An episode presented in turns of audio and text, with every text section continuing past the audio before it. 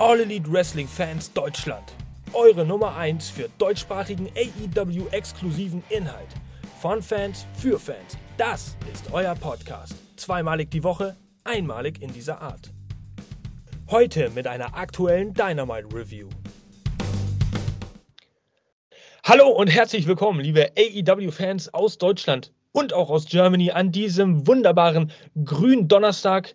Äh, eine Ausgabe, die es in sich hat heute, denn wir besprechen die aktuelle Dynamite-Ausgabe. Ihr wisst es, donnerstags kommt immer unsere aktuelle Dynamite-Review auf alle Plattformen und äh, da gab es diese Woche nun wirklich, wirklich, wirklich viel, was es zu besprechen geht.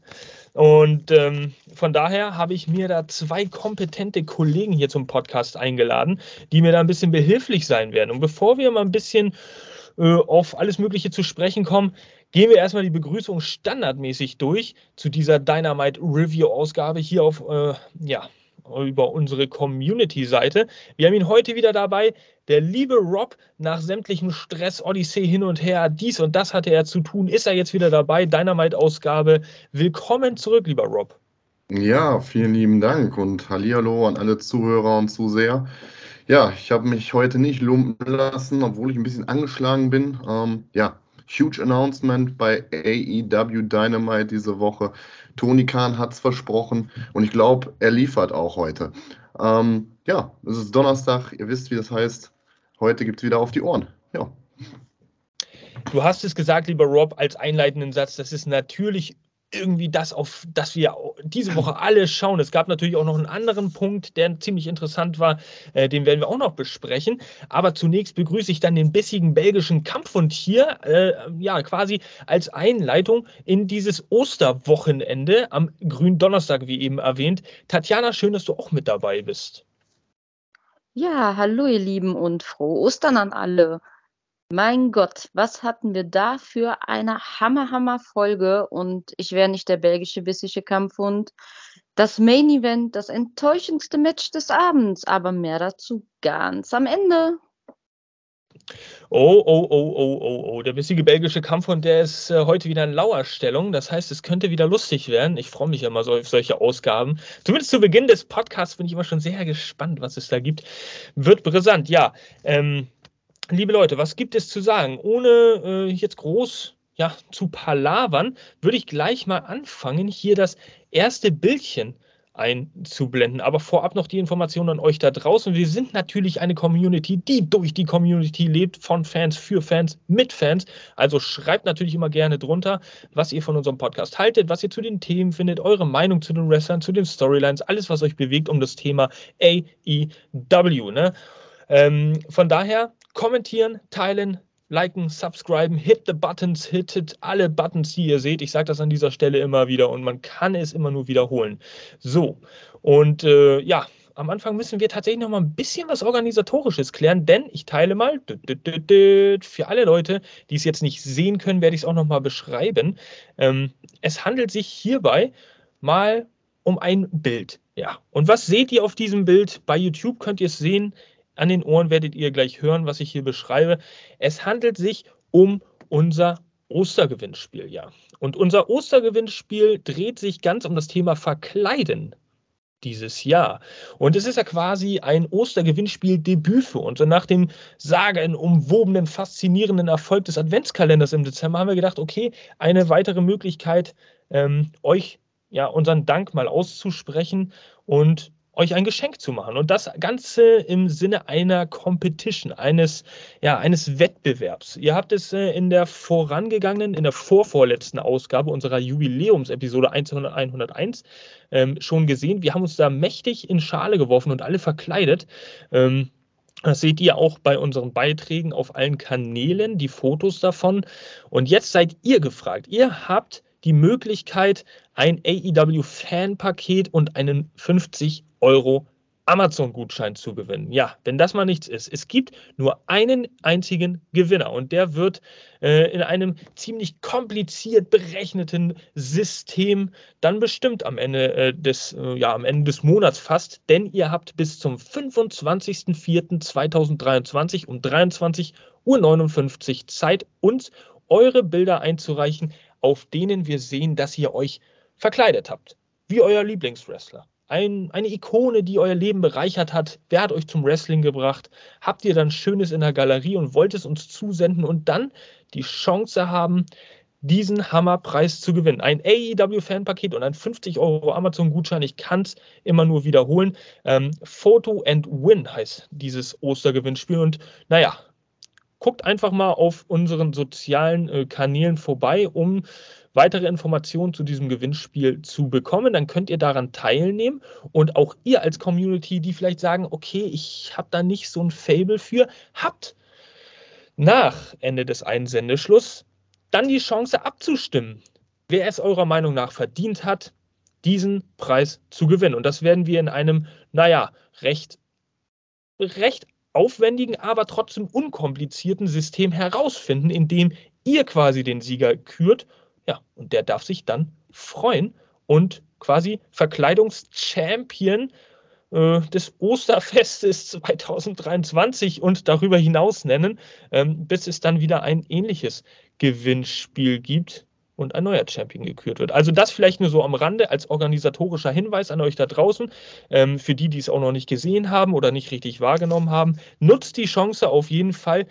Wie gesagt, von uns die Chance, euch einmal Danke zu sagen für eure ja, Reaktionen, Kommentare, für eure Unterstützung, für eure Follows, für alles, was ihr uns gebt. Denn ohne euch gäbe es auch nicht den Inhalt, den wir hier produzieren können, auch im Podcast oder in den sozialen Kanälen über News, Kommentare, Beiträge. Bla bla bla. Mr. Shitstorm redet sich wieder um Kopf und Kragen, aber jetzt seid ihr erstmal im Bilde, also schaut vorbei. Und dann geht es auch eigentlich gleich weiter, wenn wir mal einsteigen wollen, denn wir beginnen mit tatsächlich den Dynamite-Fakten. Ja, was wäre eine Dynamite-Review hier über den AEW Fans Podcast ohne die Dynamite-Fakten? So, und die sehen wie folgt aus diese Woche. Wir befinden uns in der UBS Arena in Long Island, New York. Und hier seht ihr ein schönes Bild von der UBS Arena mit einer Langzeitbelichtung. Ach, ist das schön, wenn die Autos so alle vor und zurück rasen und man sieht diese Schweife da auf den Straßen. Ähm, ja, schönes eingefangenes Bild. WrestleTix, vielen Dank an WrestleTix geht natürlich wieder raus. Die haben uns die Zuschauerzahlen äh, geliefert. 6.834 Leute haben sich eingefunden für diese Dynamite-Ausgabe von einer möglichen Gesamtauslastung äh, von 7.705 Menschen die hätten dran teilnehmen können. Und ein neues Feature hier einmal nochmal hinten dran für alle Leute, die bei YouTube äh, hin, äh, zuschauen können, nochmal sehen, um auch mal die Städte ein bisschen einzuordnen, euch geografisch tatsächlich auch ein bisschen weiterzubilden. Hier vielleicht einfach nur kurz der Überblick, alle, die in etwa wissen, wo New York in Amerika liegt. Da wisst ihr auch ganz genau, okay, liegt jetzt im östlichen Teil von New York die UBS Arena. Wir befinden uns, wie gesagt, in Long Island. Und äh, ja, das vielleicht so ein kleines Feature, was äh, ja wöchentlich jetzt einfach mal kommen wird, damit jeder auch mal weiß, okay, wo ist eigentlich Texas in Amerika? Wissen vielleicht manche einfach gar nicht. Ne? Von daher, wir haben ja hier auch einen Bildungsauftrag. Ich kann es ja nicht oft genug sagen. So, und jetzt nach den Dynamite-Fakten kann ich euch beide hier im Podcast nur fragen, seid ihr bereit für diese Ausgabe? Wollen wir starten? Ich möchte. Gut. Yes! Ja, ich, ich auch. Ja, dann wollen wir. Da hast du dich jetzt gerade angehört wie ein kleines Kätzchen. Liebe Tatjana. Miau. Miau. Gut. Und mit einem wunderschönen Miau starten wir dann einfach mal mit der Matchcard. So, und da hat Mr. Shitstorm wieder sein Bild schon geteilt. Denn was steht uns heute bevor? Eine Wahnsinnscard, eine irgendwie inoffizielle Special-Ausgabe, wenn man so möchte, denn es steht einiges auf dem Spiel. Wir sehen das House of Black, die verteidigen ihre äh, AEW World Trials Championships gegen Orange Cassidy und die Best Friends. Wir haben die FTW Championship, die on the line ist in einem Match zwischen Hook und Ethan Page. Ja, wir haben das Match Sammy Guevara und Commander, beziehungsweise gegen Commander, die beiden ja, High-Flying Experts, wenn man so möchte, also Spotfest irgendwie garantiert schon vorab. Die treffen heute aufeinander. Wir werden vom Blackpool Combat Club hören, auch eine sehr interessante Angelegenheit. Was ist eigentlich das Motiv? Was steckt dahinter? Was ist eigentlich los? Ja, The Acclaimed gibt eine Antwort ab an die Jericho Appreciation Society. Wir haben es äh, in den Vorwochen immer mal wieder gesehen. Matt Menard und äh, Angelo Parker, die wollten versuchen, äh, die Acclaimed als Sports Entertainer ein bisschen auf die Seite der JAS zu ziehen. Also, wie wird das denn heute aussehen da? Juice Robinson gegen Ricky Starks Match, was sich vor zwei, drei Wochen schon angekündigt hat, wird heute stattfinden, tatsächlich bei Dynamite. Ähm, zuvor Juice Robinson, der sich da gegen Action and Ready durchsetzen konnte bei äh, Rampage. AEW Women's World Championship, Jamie Hater, die Championess, verteidigt ihren Titel gegen Riho. Auch ein sehr interessantes Match, über das wir sprechen müssen. Und äh, wir haben heute natürlich den MJF Day. Wir wissen es, Long Island, New York, Hometown Hero Day. Ähm, da wird sicherlich auch wieder einiges zu schmunzeln geben, aber vielleicht auch einiges an Bewunderung. Ja, The Guns werden ihre Tag Team Championships äh, aufs Spiel setzen gegen FTR. Einmal mehr dieses Match. Und wenn FTR es nicht gelingt, die Titel zu gewinnen, ja, nicht nur das Match zu gewinnen, sondern die Titel zu gewinnen, werden sie ihre AEW-Karrieren beenden. Also das sehr, sehr interessant. Äh, overhyped, wenn man so möchte, also, also sehr gehypt dieses Match. Wir äh, sind gespannt, wie es ausgeht und dann natürlich, was in der Mitte steht. Tony Khan has a very important announcement. Und diese Announcement, die wurde ja am Montag auch schon thematisiert von uns. Ähm, ja, äh, im Podcast, äh, in der wir uns da so natürlich wieder ein bisschen höhnisch und spöttisch auch lustig gemacht haben über das eine oder andere. Mr. Shitstorm hat ein schönes Thumbnail gebastelt mit einer kaputten Glühbirne. Ähm, das war natürlich nicht ganz so ernst zu nehmen, aber was ist da im Endeffekt heute bei rausgekommen, beziehungsweise gestern? Gut, gut, gut, gut, gut, gut. Fangen wir doch einfach mal an. Wir hatten den Opener ja, wir hatten den Opener hier diese Woche bei Dynamite. Und welcher sollte das also sein? Es sollte tatsächlich das Match sein zwischen äh, Juice Robinson und Ricky Starks. Die beiden ja, treffen jetzt endlich aufeinander. Also ein Match vorab, das ist mir irgendwie die ganze Zeit durch den Kopf gegangen, als ich das gesehen habe, da die, die Einmärsche ein Match, was eigentlich hätte gleich eine Woche später schon stattfinden sollen. Ich weiß nicht, warum das jetzt künstlich zwei, drei Wochen äh, in die Länge gezogen wurde, aber vielleicht nur meine subjektive Meinung, my two cents. Ähm, man hat da versucht, ein bisschen Bild abzubringen, aber vielleicht hatte das Ganze ja auch einen guten Grund. Ja, und äh, Ricky Starks, also Juice Robinson war schon im Ring, Ricky Starks kam dann zum Ring und ließ sich dann natürlich ein bisschen feiern und dies und das und jenes. Und als er dann auf dem Top Rope stand, um da seine Gitarrenschwünge äh, anzusetzen, ging auf einmal das Licht an der Stage aus. Und wer kam rein? Es war niemand anders als Switchblade Jay White. Und damit können wir wahrscheinlich, das möchte ich jetzt schon mal vorausschicken, sagen, Jay Wyatt hat sofort in der ersten Sequenz der Dynamite-Ausgabe, ähm, tja, debütiert als All Elite Wrestling Member. Hier das offizielle Bild auch dazu. Tony Khan und All Elite Wrestling haben es äh, später noch bestätigt. Jay White ist offiziell jetzt unter Vertrag und hat die Seiten gewechselt, beziehungsweise hat sich entschieden für AEW. Ich denke, ja, äh, ihr seht es schon. Ähm, Rob hat Applaus gespendet, Tatjana hat die Hände gefaltet und geküsst und äh, ja, er hat sich entschieden. Ähm, von vielen tatsächlich Jay White auch als very important announcement durchaus gesetzt von Tony Khan und das gleich schon außer Kraft gesetzt. Also äh, der hat gleich debütiert und natürlich verhalf er Juice Robinson, die beiden natürlich auch ehemalige Mitglieder be beziehungsweise Kollegen beim Bullet Club. So tief bin ich in der Geschichte nicht mit drin, aber das habe ich schon mitbekommen. Ja, das Match hat ehrlich gesagt auch gar nicht gestartet, denn es gab einfach starke Attacken auf äh, Ricky Starks. Das Match fand nicht statt. Es wurde gar nicht mal angeläutet. Ähm, es gab eine Abreibung für Ricky Starks und tja, beide verließen, also Juice Robinson und Jay White, die Arena. So, das ging ziemlich schnell. Also das war ein rasanter Einstieg. Und wenn man jetzt dachte, okay, das Match könnte durchaus die Fans ein bisschen von den Sitzen reißen, ähm, weil die schon was drauf haben, hat sie von den Sitzen gerissen? Fragezeichen. Äh, sicherlich durch eine andere Begebenheit. Und da möchte ich jetzt euch mal ins Boot holen, weil meine Stimme haben die Leute da draußen jetzt lange genug gesehen und gehört. Ähm, Rob, diese Anfangssequenz, Ricky Starks, Juice Robinson, ähm, war das irgendwie, hättest du das Match gerne gesehen? War das ein bisschen enttäuschend oder bist du da jetzt Feuer und Flamme und bist total happy jetzt Jay White bei AEW? Was erhoffst du dir davon? Ähm, ja, ich hätte es tatsächlich gern gesehen. Also Juice Robinson finde ich ein, klasse Wrestler, hat auch in New Japan sehr viele gute Matches gezeigt. Ähm, ich hätte es mir echt gern gewünscht, dass das Match gestartet wäre, aber Jay White, das, äh, das Debüt fand ich mega gut. Ne? Ich finde den Typ sehr, sehr geil.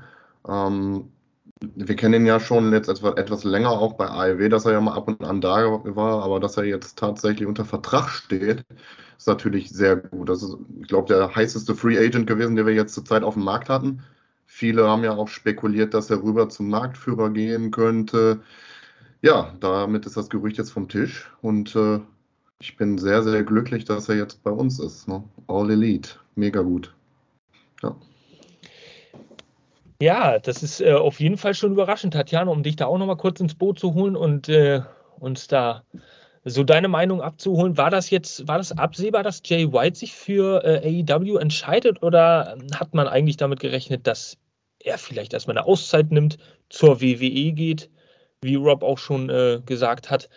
Ähm, oder war das eigentlich von vornherein klar? Ähm, also ich habe die Spekulation auch mitbekommen, dass er wohl äh, ja, zur WWE gehen könnte, habe aber ehrlich gesagt gar nicht dran geglaubt. Also ich war mir schon relativ sicher, wenn er unterschreibt, dann bei AEW, alleine wegen der Vorgeschichte mit dem Bullet Club. Und ich bin auch echt froh, dass AEW es geschafft hat, ihn ins Boot zu holen. Er wird eine Bereicherung für den Kader sein. Ähm, dass das Match jetzt nicht stattgefunden hat, ja, schade, kann man aber nachholen. Aber um damit äh, Jay White ins Haus zu holen, dann verzichte ich auch echt gern auf das Match. Vor allem hat man natürlich jetzt einen guten Nährboden geschaffen, auch für einen Ricky Starks, der vielleicht auch ein bisschen im Laufe der Zeit verblasste, die Persona, der Charakter, äh, um jetzt eine ja, gute Storyline zu schreiben. Gerade mit Jay White, Juice Robinson, Bullet Club, wer weiß, was da noch alles folgt. Äh, und Ricky Starks da auf das nächste Level auch zu hieven, weil ich meine, ja, machen wir uns nichts vor. Bullet Club ist natürlich schon eine Hausnummer.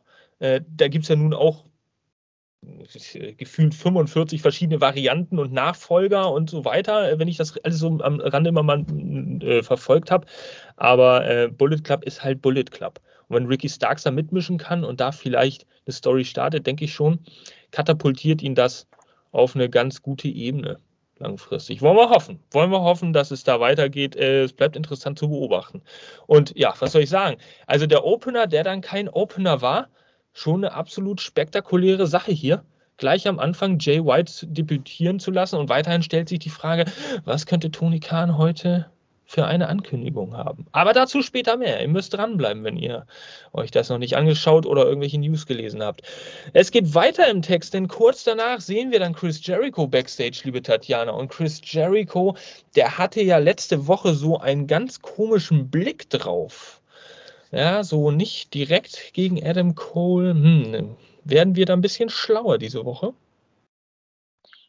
Hm, wirklich schlauer glaube ich jetzt nicht, aber Chris Jericho erwähnt halt, dass er äh, ja, ihn schätzt und er ihn für einen guten Wrestler hält und also Lob preist ihn schon ein wenig, aber er ist halt in seinen Augen nicht so gut wie ein, ein Jericho selber und ähm, ja, bevor er da richtig ausholen konnte, kam ja auch schon Keith Lee dazu und meinte, es würde ihm absolut an Respekt mangeln gegenüber einem, einer Persona wie Adam Cole. Ähm, wobei Jericho ja eigentlich nur mitteilen wollte, dass er es unverschämt fand, dass man so gefeiert hat, während Garcia noch so angeschlagen im Ring gelegen hat, er ihn eigentlich da nur rausholen wollte. Und äh, ja, Keith Lee hat das halt zum Anlass genommen, ihn dann auch um ein Match herauszufordern, um ihm Respekt einzubläuen. Denn in seinen Augen ist Jericho nichts weiter als ein Poster Child of No Respect. Und ja, ich denke mal, wir wissen alle, auf was das hinausgehen wird. Eine interessante Ansetzung. Aber ich weiß nicht, ob es euch auch so aufgefallen ist. Ein sehr ergrauter Keith Lee, vielleicht Andeutung zum Gimmickwechsel. Was meint ihr? Ich bin gespannt. Ja, Rob, ich lasse dich gerne zu Wort kommen. Denkst du, Keith Lee, äh, Gimmickwechsel, müsste eigentlich jetzt an der Zeit sein, müsste eigentlich passieren nach der Auflösung des Tag-Teams, oder? Ich weiß nicht, ob ich ihm den Bösewicht abkaufen kann. Ne? Also, ich habe ihn hier in Deutschland auch live gesehen. Das ist so ein lieber Mensch persönlich ihm nicht die Heelrolle abkaufen. Also ganz, ganz schwierig für mich. Ähm, ich sehe da so den, den Kuschelbär in den irgendwie, ne? Ja, auf jeden Fall. Dieses Match werden wir auf jeden Fall nächste Woche sehen bei Dynamite. Ähm, so, viel, so viel steht fest und Keith Lee gegen Chris Jericho, ich glaube, hatten wir in der Form jetzt auch noch nicht. Dürfte mal interessant sein, wie die Chemie sich da äh, ausspielt im, im Ring äh, und was Keith Lee dafür für einen heißen Tanz auf die, äh, aufs Parkett schwingen wird. Also, nächste Woche Keith Lee gegen Chris Jericho. Aber das nur nebenbei. Es ist ja eine Backstage-Interview-Sequenz gewesen. Weiter ging es dann mit der Action im Ring und äh, das zweite Match, beziehungsweise ja das erste für diese Ausgabe, sollte gleich sein das AEW World Trials Championship Titelmatch zwischen dem House of Black, amtierenden Champions, und Orange Cassidy mit den Best Friends. Die beiden Teams sollten jetzt aufeinandertreffen und äh, ja, der Rob, der nimmt uns mal ein bisschen mit, was äh, da in diesem Match so passiert ist, wie er es gesehen hat. Und äh, wir dürfen alle gespannt sein. Gab es da Kloppe, lieber Rob? Absolut gab es da Kloppe. Ähm, ja, es war tatsächlich so das erste Match des Abends. Die Action ist dann endlich mal ins Rollen gekommen. Das Licht ging halt aus. Ähm, ja, die Trios Champs in Form von Malachi Black, ähm, Buddy Matthews und Brody King in Begleitung von Julia Hart, äh, haben dann die Stage betreten, sind dann ja, in der ganz normalen Manier runter zum Ring, ins Seil geführt. Und dann ähm, ja, kamen die Gegner in Form von The Best Friends. Sie wurden von äh, Sue, der Mama von Trent Beretta, in so einem weißen Van äh, in die Halle reingefahren und hat dann natürlich auch nochmal so eine gratis Umarmung von ihrem Schützling bekommen. Die sind dann zum Ring und dann ist auch die Action auch langsam gestartet. Ich glaube, äh, Malachi Black äh, ist gestartet mit äh, Trent Beretta. Genau, haben dann leichtes Abtasten gehabt, ähm, so ein bisschen Mattenwrestling mit drin. Entschuldigung. Und ähm, ja, es ging dann hin und her, ein bisschen Konter rein und dann hatten wir Mal gucken. Ja, die ersten Tags sind dann ähm, vollstatten gekommen. Dann Cassidy, äh, Cassidy und äh, Buddy Matthews im Ring. Ähm, die altbekannte Manier von Cassidy hat seine Sonnenbrille dann abgenommen, Richtung ähm, Buddy Matthews geworfen. Dem hat das gar nicht so gefallen. Ähm, Tornado DDT-Versuch von Cassidy an Matthews. Dieser wurde dann äh, gekontert in einem sehr guten Snake Eye, den äh, Cassidy dann zu spüren äh, bekommen hatte, musste da mit dem, mit dem Gesicht ähm, frontal in die, in die, ich glaube, in die zweite, in zweite Turnbuckle rein. Ähm, genau, dann die sechs Männer sind dann irgendwann, also das Match wurde dann langsam schneller, hat Fahrt aufgenommen, die sechs Männer sind dann langsam aufeinander gestoßen. Ähm, Action hier, Action da. Wir sahen dann ein Running Crossbody von Brody King gegen ähm, Sexy Chucky. Der müsste dann, der saß auf einem Stuhl, der ist dann gegen die Ringbande geknallt. Ähm, dann hatten wir High-Flying-Versuche von äh, Orange Cassidy und Trent Beretta auf die draußen stehenden äh, Kontrahenten in Form von Malachi Black und Buddy Matthews. Die wurden dann abgefangen und äh, wurden mit knallharten Action auf den Apron gesetzt. Ähm, auch ganz, ganz äh, coole Aktion. Ja, so langsam ging das äh, Match dann zum Finale hinüber. Cassidy und Malachi standen sich auch nochmal im Ring gegenüber. Superman-Punch-Versuch wurde dann äh, abgefangen, versuchter Black Mass ins Leere. Ja, ein kleiner Staredown der beiden. Und ähm, ja, Cassidy hat dann seine, seine legendären Kicks ausgepackt gegen den Anführer des House of Blacks.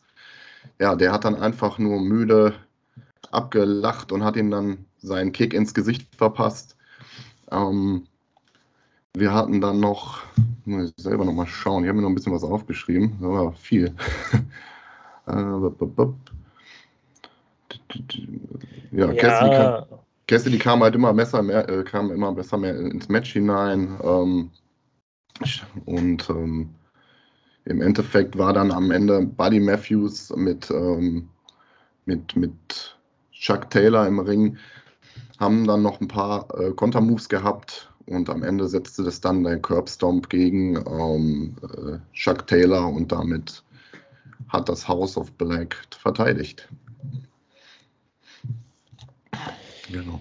Also, dieses Match tatsächlich wie erwartet Kloppe, Kloppe, Kloppe, zumindest von Seiten des House of Black, ziemlich ähm, rigoroses Vorgehen, ja, wie, wie wir es auch nicht irgendwie anders sehen wollten. Die Best Friends und Orange Cassidy, ich weiß nicht, ja, das ist, das ist alles gut und schön, aber da war jetzt auch nicht großartig äh, Spannung oder Aufbau zu diesem Match. Es war, denke ich, einfach mal wieder eine Chance, das House of Black die Titel verteidigen zu lassen, sie ein bisschen auftreten zu lassen und so weiter. Man muss halt Trials-Teams irgendwie überall herbeizaubern, wo man sie herbeizaubern kann. Ähm, die Elite momentan außer Gefecht gesetzt, das heißt, da stimmt nichts Großes. Lucha Brothers Ring of Honor Tag Team Champions sind also auch irgendwie weg, so Pack äh, nicht dabei. Es ist ein bisschen schwierig momentan. Deswegen jetzt also dieses Match auf der Karte und ja, es war, es war recht unterhaltsam. Obwohl ich ehrlich sagen muss, ich kann mit den Best Friends beim besten Willen einfach überhaupt nichts anfangen. Es tut mir leid, das zu sagen. Orange Cassidy ist natürlich ein absoluter Fan-Favorite, aber ich finde, er schafft es in meinen Augen nicht, die, die, also die Best Friends so auf sein Popularitätslevel an, mitzunehmen und, und anzuheben. Da ist Orange Cassidy im Laufe der Zeit gewollt oder ungewollt, sei auch nochmal dahingestellt, äh, einfach zu sehr und zu geil als Alleinperformer geworden, als Singles-Wrestler, auch durch die Championship. Vielleicht noch an der Seite von Dan Hausen, weil das ist ziemlich unterhaltsam, aber die Best Friends sind für mich mehr oder weniger im besten Sinne farblos. Ich, das ist, trifft mich ein bisschen hart, das zu sagen, aber ähm, vielleicht bin ich deswegen auch nicht so richtig mit drin, wie, wie ich beim House of Black zum Beispiel drin gehe, weil da alles ziemlich stimmig ist, geil ist. Man will verfolgen, wie geht es weiter, wie, wie werden sie in Zukunft vorgehen. Ja, und äh, interessante Randnotiz natürlich, es ging da irgendwie umher auch Anna Jay, die da am Bildschirm beobachtet hat, wie Julia Hart sich am Ring verhält. Dieses Match wurde dann im Nachgang auch noch angekündigt für Rampage. Also da wird Julia Hart auf Anna Jay treffen. Ähm, schön, dass Julia Hart da jetzt wieder mal ein bisschen eingebunden wird und auch aktiv irgendwie eine Rolle zu spielen scheint. Ähm, ja, aber das nur, damit ihr auch mit im Bilde seid. Ja, ich weiß nicht, Tatjana, sag mal, wie, wie, wie hast du das Match jetzt wahrgenommen? Hat das irgendwie, hattest du vorher eine Erwartungshaltung oder was für dich einfach da? Es war tatsächlich für mich einfach nur da. Also klar, wir sind gewöhnt, Orange Cassidy bei Dynamite verteidigt seinen Titel. Es war eine Abwechslung da, es war halt mal ein Trials-Match mit den Best Friends, aber ganz ehrlich, ich mag Orange Cassidy wirklich sehr, aber es wird langsam boring. Es ist, keine Ahnung, es ist irgendwie die Farbe raus bei ihm, finde ich. House of Black hat das komplette Match dominiert. Für mich Brody King der Mann des Matches. Absolut, was der Mann abreißt, das ist absolut wahnsinnig. Aber das war jetzt auch wieder so ein Match, wo du wusstest ganz genau, Cassidy und Best Friends werden nicht gewinnen. Es war die Möglichkeit, dass das House of Black verteidigt. Natürlich nicht ein Cassidy pinnt am Ende. Aber es war alles so vorhersehbar. Und ich bin auch voll bei dir, Jasper, wenn du sagst, die Best Friends, die sind für mich nur noch so ein Sidekick von Orange Cassidy, aber komplett belanglos geworden, was echt schade ist. Und auch Orange Cassidy ist für mich so, seit er den Titel hat, was, was mich echt mega gefreut hat, aber auch nicht mehr so hype, wie wir es gewöhnt sind. Ja, und äh, irgendwie, ja, es ist auch so der Tenor, der letzten Wochen zumindest bei uns hier auch im Podcast. Ich, da haben immer mehr Köpfe genickt, wenn so eine These reingeworfen wurde. Uh, äh, ja, Orange Cassie verliert auch ein bisschen an Farbe. Also da müsste irgendwie mal ein bisschen was Neues her. Aber wir sagen es ja immer wieder, Tony Khan, if you're listening, please, uh, please uh, give Orange Cassidy a chance to develop his character, yes. And if you do so, please pay us for the idea.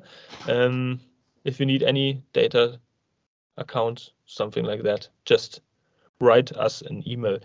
So, ähm, und auf der anderen Seite, auch das, um nochmal kurz zu sagen, finde ich es wirklich erstaunlich, finde ich es auch wirklich sehr gut, ähm, dass man das House of Black absolut ausgeglichen sieht, weil eine ganze Zeit lang und auch äh, viel hat man Malakai Black immer im Fokus. Man hat automatisch immer so ein bisschen die Augen auf Malakai Black und, und konzentriert sich so auf ihn, weil man das Gefühl hat, er ist so der Shooting Star. Er, wird, er ist so derjenige, der dann aus diesem Trials, aus dieser Trials Division in die Singles Competitor Division gehen könnte und da um den Titel mitspielt. Aber ich muss ehrlich sagen, dass Brody King da so der heimliche Shooting Star ist und die den Rang abläuft. Und ich muss auch sagen, dass Buddy Matthews äh, auf seine Art und Weise genauso den beiden anderen wieder den Rang abläuft. Also ich finde es super ausgeglichen. Jeder äh, leistet da äh, was richtig Geiles im Ring äh, auf einem ganz hohen Niveau.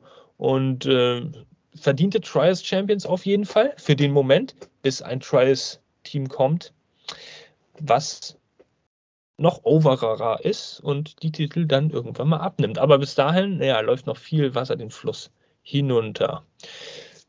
Gut, das also der wahre, in Anführungszeichen, Opener äh, dieser Dynamite-Ausgabe.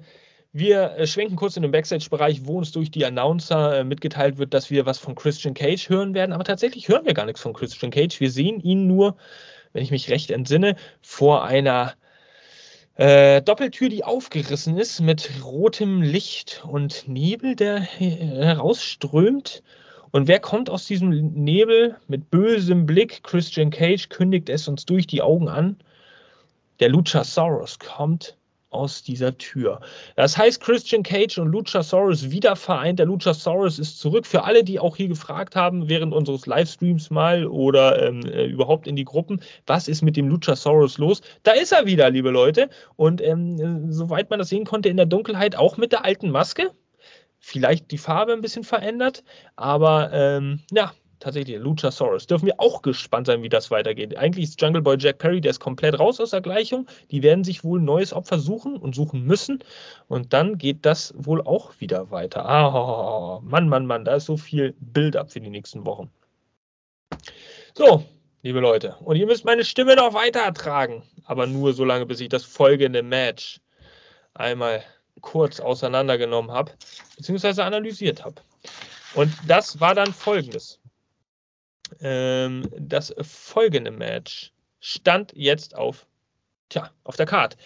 Es geht um die AEW Women's World Championship zwischen der amtierenden Championess Jamie Hater und Riho. Riho, wir erinnern uns, äh, inaugural, sprich die erste amtierende AEW Women's Championess, ähm, als diese damalig vor 100 Jahren äh, gegründet wurde, diese wunderbare Liga.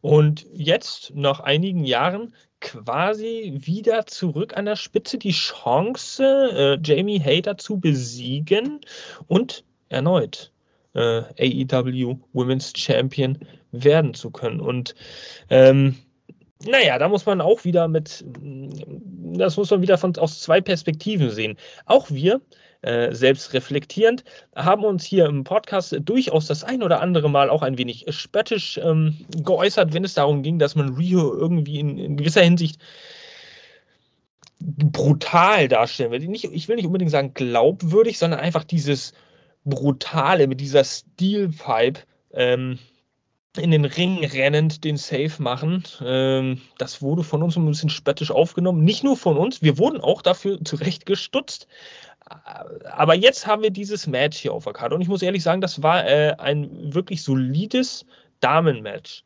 So, wir haben von Riho zwei oder dreimal ihren äh, berühmt-berüchtigten Trademark äh, Flying High Cross Body gesehen. Äh, vom äh, Top Rope einmal nach draußen, einmal in den Ring in verschiedenen Variationen ähm, eine absolute Standout-Aktion dieses Matches war für mich äh, der gekonterte Suplex-Versuch von Jamie Hater, den dann Rio auskonterte in den DDT. Das war eine coole Aktion, die tatsächlich auch bei den Fans ganz gut ankam und da ein bisschen Reaktion hervorrufte.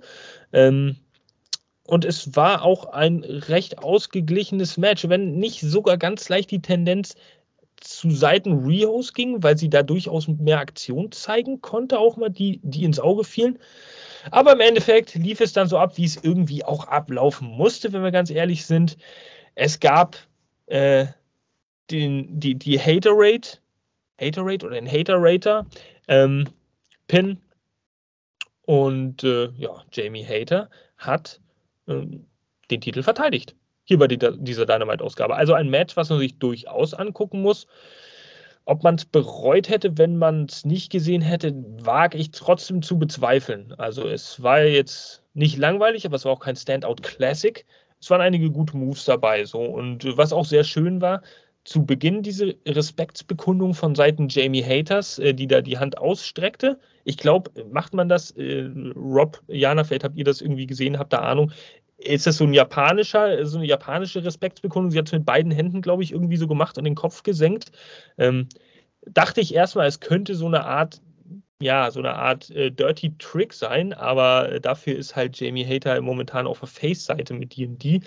Ähm, dürfte sich nicht erlauben. Und am Ende auch nochmal. So, sie hat also Riho besiegt und am Ende hat sie äh, ihr dann auch nochmal die Hand geschüttelt äh, und da kam auch nichts hinterher, keine Attacke, gar nichts. Von daher sehr schöne Szene. Ähm, und bevor wir das Match nochmal äh, freigeben, beziehungsweise ich an euch, nehme ich gleich nochmal das Outcasts-Interview mit, was es dann im Anschluss danach gab, so, wo die dann, die drei, Ruby Soho, Tony Storm und Soraya ganz höhnisch applaudierten. Wunderbar, du hast deinen Titel verteidigt, das hast du ganz toll gemacht. Und ähm, es deutete sich im Laufe dieses kurzen Gesprächs ein wenig an, dass es ja zu Spannungen kommen könnte bei den Outcasts, weil ja die Frage irgendwie im Raum steht, wer sollte denn Jamie Hater irgendwann mal besiegen? Denn das erklärte Ziel der Outcasts ist tatsächlich, Priorität Nummer eins, Hauptsache Jamie Hater ist nicht mehr Championess. Und ähm, auf die Frage von ja, René Paquette gab es da nicht so wirklich eine Antwort, wer denn da antreten sollte, weil alle drei hätten ja irgendwie so das Kaliber und die Möglichkeit. Da sind sie ein bisschen ausgewichen. Und dann also diese schlussendliche Feststellung, es ist nur wichtig, dass sie den Titel nicht mehr hat. Hm, ziemlich früh diese Einleitung, oder Tatjana? Wenn man sich das jetzt mal anschaut, äh, ziemlich früh diese Einleitung, dass es bei den Outcasts irgendwie schon vor Beginn ihres Runs anfangen könnte zu kriseln, weil ich meine, das ist ja klar, sie werden sich ja irgendwann entscheiden müssen, wer wird da gegen Hater antreten wollen, müssen, können. Ja gut, ich meine, die haben ja angedeutet, dass sie das intern dann noch irgendwie ja, besprechen werden. Aber ich denke, da ist jeder Charakter so eigenstark, dass es will natürlich jeder sein, der Hater den Titel abnimmt. Also ja, bin gespannt, wie so drei Alpha-Tiere sich da einigen wollen. Mal sehen. Ja, lieber Rob, um äh, vielleicht auch nochmal aufs Match ein bisschen zu sprechen zu kommen. Ähm, tja, äh, soweit ich das in Erinnerung habe, bist du ja da, was japanisches Wrestling angeht, durchaus auch ein wenig. Äh, na, oder habe ich das falsch in Erinnerung? Also, du hast es durchaus schon mal gesehen. Ähm, unabhängig davon, war dieses Match jetzt äh, für dich so ein Standout-Klassiker? Ist es dem, naja, kann man sagen, Hype gerecht geworden hier für diese Ausgabe? Ja, wie gesagt, ich bin ja auch nicht so der Frauen-Wrestling-Fan, ähm, sag ich mal. Ich muss dir ehrlich sagen oder euch, dass dieses Match mich tatsächlich mitgenommen hat. Ne? Also es war ein, ein sehr gutes äh, Damen-Match und äh, ich fand auch, die beiden hatten eine gute Chemie. Ich hatte immer nur ein bisschen Angst um äh, Rio, dass sie da irgendwie zerbricht, wenn sie da irgendwelche Crossbodies vom dritten Seil macht, weil sie ja doch relativ dürr ist. Ähm, ja, aber die Härte fand ich sehr gut in dem Match. War auch hin, also es ging, ging hin und her ein bisschen Drama damit drin. Ähm, die Respektsbekundung am Ende, wie du schon sagtest. Ja, es war für mich ein gutes Match. Ja, es war völlig in Ordnung. Liebe Tatjana, du meldest dich. Ja, und zwar möchte ich jetzt mal was sagen. Ich glaube, da rechnet keiner mit. Und zwar, ich habe mich ja auch so ein bisschen über Rio lustig gemacht, wie sie da mit diesem Stahlrohr zum Ring gerannt kam und so. Und ich habe mir dieses Match angesehen und ich muss sagen, ich fand es sehr, sehr gut. Es hat mich überraschend gut abgeholt. Ähm, Rio hat für mich in diesem Match bewiesen, dass sie eine herausragende Wrestlerin ist und zu Recht im AW-Kader. Und ich revidiere da meine Meinung auch sehr gerne. Sie hat mich wirklich überzeugt. Sie war eine wahrzunehmende Gegnerin für Jamie Hater und deswegen in der Form, Rio, sorry, du machst das richtig geil. Ja, vor allem auch die Stimmung in der Halle. Das, die Fans haben es ja auch komplett abgekauft. Also ich war wirklich überrascht. Also, sie haben es ja wirklich gefeiert, zeitweise, die Fans. Ja. ja, absolut. Und ich meine, ich bin wirklich kein Fan von Women's Wrestling, aber das Match war gut. Da kann ich nichts anderes sagen. Und davon wünsche ich mir bei AW mehr. Es war vielleicht aber auch einfach mal geil zu sehen, dass ein Match statt, äh, tatsächlich einfach so stattfindet. Ohne Run-Ins, ohne Outside-Interference, ohne dass fünf Leute äh, damit was zu tun haben, sondern es gab einfach ein klassisches One versus One Matchup. Und ähm, das Match ist einfach so fair, fair and square äh, über den Mattenboden gelaufen. Und dann hatten wir auch einfach eine Siegerin. Punkt. So wie man eigentlich ein klassisches Match irgendwie auch mal sehen soll. Ich finde, so viel sollte man den äh, Frauen der Division da auch mal zugestehen, dass ja, dass sie auch so ein Match wie die Männer halt mal haben dürfen und dass da nicht immer alles in einen Topf geworfen wird. Und das ist schön. Äh, das, also es war auch wirklich schön anzusehen, auch für mich und dementsprechend auch äh, kurzweilig. Ja, das war äh, keine Pipi-Pause, mm -mm, mm überhaupt nicht, äh, sondern das war äh, schon ein wahrzunehmendes Match hier auf dieser Card. Und von daher, geil, geil, geil. Jamie Hater, nichtsdestotrotz, bing, weiterhin Championess bei AEW. Und wie geht denn das wohl weiter? Schaltet einfach nächste Woche wieder ein, wenn es heißt Dynamite. Da wird bestimmt diese Story wieder weiter fortgeführt. Und jetzt nimmt uns Tatjana mit auf eine Reise. Ja, die acclaimed die wollten ja hier irgendwas besprechen. Die wollten diese Woche mal eine Antwort geben auf Angelo Parkers und Matt Menards Forderung. Kommt zur JAS. Ihr seid wahre Sports Entertainer. Was ist denn dabei rausgekommen, Tatjana? Ja, wir haben ja gesehen, den schönen Tag im Freizeitpark und ähm, JS kommt raus, präsentiert uns einen Rap, der uns eigentlich sagen lässt, ey, äh, Entschuldigung, Acclaimed kommt natürlich mit einem Rap raus, ähm, der, der JS nicht gut ins Rampenlicht stellt und uns eigentlich mitteilen möchte, wir haben überhaupt kein Interesse an euch, aber Minar und Parker sehen das irgendwie komplett anders, sind absolut überzeugt, dass Acclaimed sich gar nicht anders entscheiden kann. Und aus der JAS dann die JAAS, die Jericho Appreciation Acclaimed Society werden wird und ruft auch direkt mal aus, wir werden hier zu viert ein mega geiles Match abliefern bei Rampage, egal gegen wen, das, das kriegen wir schon voll hin. Und man sieht eigentlich nur Caster und Bowens, die nicht wirklich viel dazu sagen, aber trotzdem aussprechen, was wir uns alle denken und hoffen, glaube ich, dass sie sich nicht zusammenschließen werden. Ich war tatsächlich auch ein bisschen äh, überrascht und auch ein bisschen irritiert davon, weil so, äh, wie, ich das verstanden habe im Rap, hat halt erklämt, die, die, beiden da auch auseinandergenommen und da eigentlich so auch lustig gemacht. Aber wie du schon gesagt hast, irgendwie standen die dann trotzdem da und waren so total Feuer und Flamme und waren trotzdem noch dabei. Ja, wir machen hier, ähm, ich weiß gar nicht, bei äh, entweder bei Rampage oder bei der nächsten Dynamite-Ausgabe gibt es dann ein Eight-Man-Tag-Team-Match. Äh, ja, zwischen der ja, Jericho Appreciation Acclaimed Society, wenn man so möchte, zumindest ähm, One Time Only, mindestens, äh, gegen ja noch unbekannte Gegner. Äh, und deswegen habe ich gedacht, okay, ähm, das sollte, sollte das jetzt so ablaufen, war das unbeabsichtigt oder so, aber es passt dann auch wieder ein bisschen zur Außendarstellung von, von Daddy Magic und äh, ja, ach, der andere hat doch auch so einen Spitznamen hier jetzt irgendwie. Ich habe den schon wieder vergessen. Ähm, dass sie so ein bisschen trottelig dargestellt werden, ja, so ein bisschen übereifrig. Ja, besonders schön fand ich ja auch, als Mina und Parker dann halt ausrufen wollten, Scissor Me Daddy S und direkt dazwischen so No, no, no, wir zeigen euch mal, wie das richtig geht und äh, sie sich so schön positionieren dann Daddy S, Scissor Me unter acclaimed Manier. Ähm, also deutlicher kann man doch eigentlich nicht sagen, lasst uns in Ruhe. Tja, haben Sie vielleicht zwischen den Zeilen nicht so richtig gelesen. Gut, gut, gut. Also das geht auf jeden Fall auch weiter und in die nächste Runde. Nächste Woche sind wir auch da wieder ein bisschen schlauer. Die Story wird am Laufen äh, gehalten und äh, ja, ob wir am Ende des Tages dann draus schlau werden, ist wieder die andere Frage.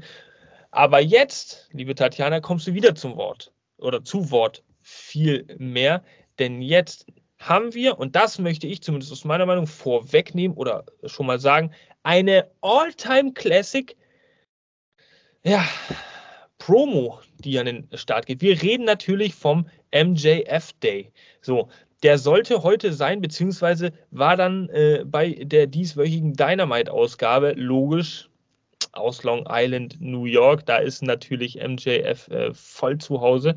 Und ähm, tja, erzähl uns doch, nimm uns doch einfach mal mit, Tatjana, ähm, was da genau jetzt wir uns unter MJF Day vorstellen können. Äh, ja, also wie du schon sagst, wir befinden uns in Long Island und es wurde der MJF Day ausgerufen, nachdem er ja den Schlüssel der Stadt erhalten hatte und ähm, MJF in seiner Heimatstadt feiert natürlich. Das sind die einzigen Menschen, die irgendwie MJF noch lieben. Ähm, er erschien mit einer Big Band ähm, und performte mit ihnen zusammen Pennies from Heaven. Äh, ausgezeichnete Gesangsstimme, echt genial. Ähm, ja, das Publikum sang mit, feierte ihn auch richtig. Ähm, dann, dann sehen wir Joseph Saladino, ein anscheinend sehr unbeliebtes Persönchen in Long Island, würdigte MJF nochmal.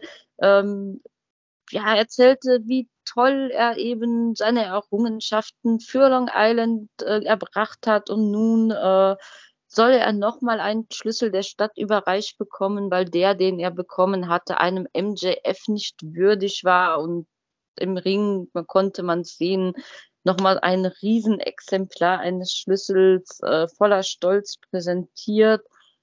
Äh, Max, Max aber äh, nimmt das eigentlich recht lapidar zur Kenntnis, denn er will uns noch etwas erzählen und er, es geht um seine alte Lehrerin, die Mrs. Benedict. Und Mrs. Benedict ist wohl jemand, der in den jüngsten Jahren gemobbt haben muss, nicht an ihn geglaubt hat, ihn immer dafür getadelt hat, dass er im Unterricht so abwesend war und äh, auf die Aussage seinerseits, dass er ja immer nur abgelenkt ist, weil er nur daran denken kann, irgendwann im Leben ein Pro-Wrestler zu sein.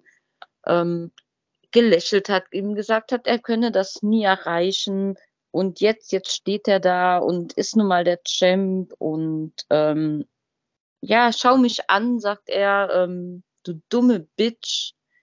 Ich habe doch alles erreicht und ja. Auf den Rest will ich gar nicht so, so eingehen. Es waren halt alles keine sehr lieben Worte und MJF wollte dann auch einfach nur noch weiter feiern ging noch mal zur Big Band, wollte hören, ob sie nicht noch einen Song an an Start bringen sollen, aber dann ertönt ein leises Scheppern und wir sehen eine vermummte Gestalt in der Big Band sich befinden. Und diese gibt sich auch recht schnell zu erkennen, denn wir sehen einen Jungle Boy, der natürlich direkt anfängt, sich mit MJF zu brawlen, ähm, wir sehen dann noch kurze Einblendungen von Guevara ähm, Richtung, wir vereinigen die Pinnacles, ähm, alle nochmal schön ins Bild. Ähm, dann haben wir einen Sammy Guevara, der rauskommt, sich den Titel krallt, der zu Boden gefallen ist während des Brawls. Er hält ihn hoch und äh, wirft ihn am Ende ganz verächtlich MJF in die Arme. Also da wurde die komplette Storyline nochmal aufgenommen. Die vier Pfosten des AEW treffen nochmal aufeinander. Also MJF Day endete wohl nicht nach den Vorstellungen des Besten, denn wir wissen ja, he's better than us. And we know it. Ja, äh, kurzer Nachtrag, Joseph Saladino, äh, um das nochmal in, in, ins Bild zu packen. Ähm, ist der Supervisor, habe ich gerade mal nachgeschaut und recherchiert, von Oyster Bay, Long Island. Und es steht im Internet, im weltweiten Internet, äh, dass das halt als Supervisor eine ähnliche Funktion wie der Bürgermeister ist. Wahrscheinlich eines Distrikts oder eines, eines Teils dieser, dieser Insel da jetzt. Ähm, ja, das nur dazu, scheint nicht allzu beliebt zu sein. Und auch sehr interessant, diese Mrs. Benedict, äh, die scheint in der ganzen Halle irgendwie nicht sonderlich beliebt zu sein, weil es ging sofort Buhrufe durch die ganzen Reihen. Da habe ich gedacht, krass, alle Zuschauer da in der Halle werden anscheinend da irgendwie die als Lehrerin gehabt haben. Ähm, ich weiß nicht, ob die 100 Jahre alt ist und da sämtliche Generationen durch äh, ähm, ja, geschult hat. Äh, krass, auf jeden Fall. Liebe Leute, was soll ich sagen? Das war für mich absolut das Highlight des Abends. So, ähm, es kommt noch die Announcement. Ja, wir müssen immer noch weiter ein bisschen teasern, ein bisschen kitzeln, natürlich. Aber das war also wirklich, es, MJF macht es einfach so fucking geil einfach, dass man ihn bewundert für, für das, wie er sich einfach rasant entwickelt in seiner Persönlichkeit, dass er einfach wieder neu, jetzt noch eine neue Facette dazu gebracht hat. Und er ist ein absolut lupenreiner, glatter, Entertainer gewesen und äh, er hat ja zuvor auch schon auf Twitter die Regeln dieses MJF Days so ein bisschen ähm, dargestellt und äh, in, in, kurzen Stichpunkten aufgeschrieben. Da hat er ähm, unter anderem auch geschrieben, dass halt äh, nur Musik von Frank Sinatra und Dean Martin und so weiter gespielt werden darf oder gehört werden darf. Ähm, jetzt wird da natürlich ein Schuh draus mit dieser Big Band. Ich habe mich absolut unterhalten gefühlt ich finde das auch geil, dass die Zeit dafür geopfert wurde. Natürlich reden wir immer vom Pro-Wrestling, aber das ist halt auch Entertainment wirklich mit, mit, mit Wert. So, das ist auch wirklich mal etwas, was du nicht alle Tage siehst. Und das kann in meinen Augen wirklich, wirklich, wirklich, wirklich nur so ein Difference Maker wie MJF machen und beweist einmal mehr seinen unschätzbaren Wert für AEW. Also, äh, was ich, Rob, die, diese Promo, wie, wie hast du die da wahrgenommen? Ähm, Gab es da noch irgendwas outstanding für dich? So, äh, siehst du das ähnlich? Siehst du es anders? Oder? Nee, ich sehe es komplett ähnlich. Ähm, ich weiß gar nicht, äh, wie er, wie es noch toppen will. Also ich finde, also ich fand letztes Mal schon seine Promos mega gut und es kommt immer, Woche zu Woche kommt irgendwas anderes ähm, dass, dass, er singen kann plötzlich. Äh, ich ich fand es mega gut. Dann, ich kam mir so ein bisschen vor wie im Dschungelbuch manchmal, wo er dann hier wie King Louis da so ein bisschen äh, mit am Machen war.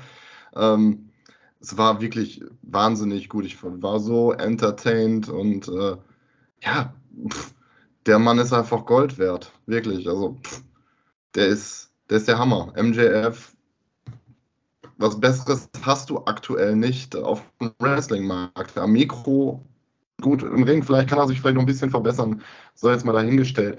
Aber am Mikro, der Mann, der ist unfassbar gut. Und ich freue mich jede Woche aufs Neue, wenn er da irgendwie am Mikro was Neues veranstaltet. Das ist geile Scheiße. Ja, in meinen Augen äh, ein, ein, ein Abbild oder der nächste Nature Boy Ric Flair, was Promos angeht, nur einfach noch in fünf andere Richtungen schauend, die Ric Flair gar nicht drauf hatte in seiner Prime und auch einfach irgendwie dreimal stärker noch. Gerade in der heutigen Zeit, wo es so schwierig ist, halt auch, also uns noch zu überzeugen. Wahn, Wahn, Wahnsinn. Schaut euch diese MJF Day Celebration an. Ähm, es könnte jetzt natürlich, es ist natürlich immer einfach von uns auch hier zu sagen, MJF ist halt einfach auch irgendwie geil und so weiter, weil irgendwie feiert ihn ja jeder. Ja, er muss ja auch eine Schwachstelle haben, er muss auch einen Schwachpunkt haben. Natürlich, er ist wahrscheinlich auch ein Arschloch. Wahrscheinlich ist er als Mensch auch ein Arschloch, so wie er selber immer sagt. Ja. Aber er, er, er ist auch einfach geil. So, so, Difference Maker. Punkt. Er ist einfach der Difference Maker. Gut, gut, gut. Wir haben also den MJF Day jetzt zelebriert und äh, ja, durfte, also, äh, was soll ich sagen? Äh, auch, auch geil, dass Jack Perry, Sammy Guevara und Darby Allen total ausgebuht werden. Also das, das hast du auch nur in Long Island, New York. Ich finde das geil, dass die Fans so K-Fape-mäßig total auch hinter MJF stehen, mit Schals und, und äh, Schildern. So, ach, liebe Leute, es hat mich wirklich emotional mitgenommen und gepackt. Ihr merkt es hier gerade. So, jetzt müssen wir aber wirklich mal weitermachen. Äh, ihr müsst mich auch mal bremsen. Haut mich, haut mich, beißt mich. Wir hatten nämlich jetzt das nächste Match auf der Karte. So. Und äh, tja, dieses Match, das war das folgende, was ich jetzt hier einblenden werde. Sammy Sammy Guevara gegen Commander. Und da, liebe Leute, ähm, meine lieben Podcast-Kollegen, warne ich euch schon mal vor. Es könnte sein, dass ihr mir gleich unter die Arme greifen müsst, wenn es darum geht, dass Sammy Guevara nach dem Match noch etwas sagt. Denn da habe ich nicht mehr so richtig in Erinnerung, hm, im Detail, was er denn da überhaupt gesagt hat. Aber bis es soweit ist, wollen wir natürlich auf das Match erstmal eingehen. Das nur als kleine Vorwarnung und Vorbereitung hier. Sammy Guevara gegen Commander. Das liest sich auf dem Papier absolut glorios. Wir wissen, Sammy Guevara ist, was, was High-Flying angeht, Spots, risikobehaftete Moves, irgendwie der etablierte Star bei AEW. So, seit ziemlich von Anfang an.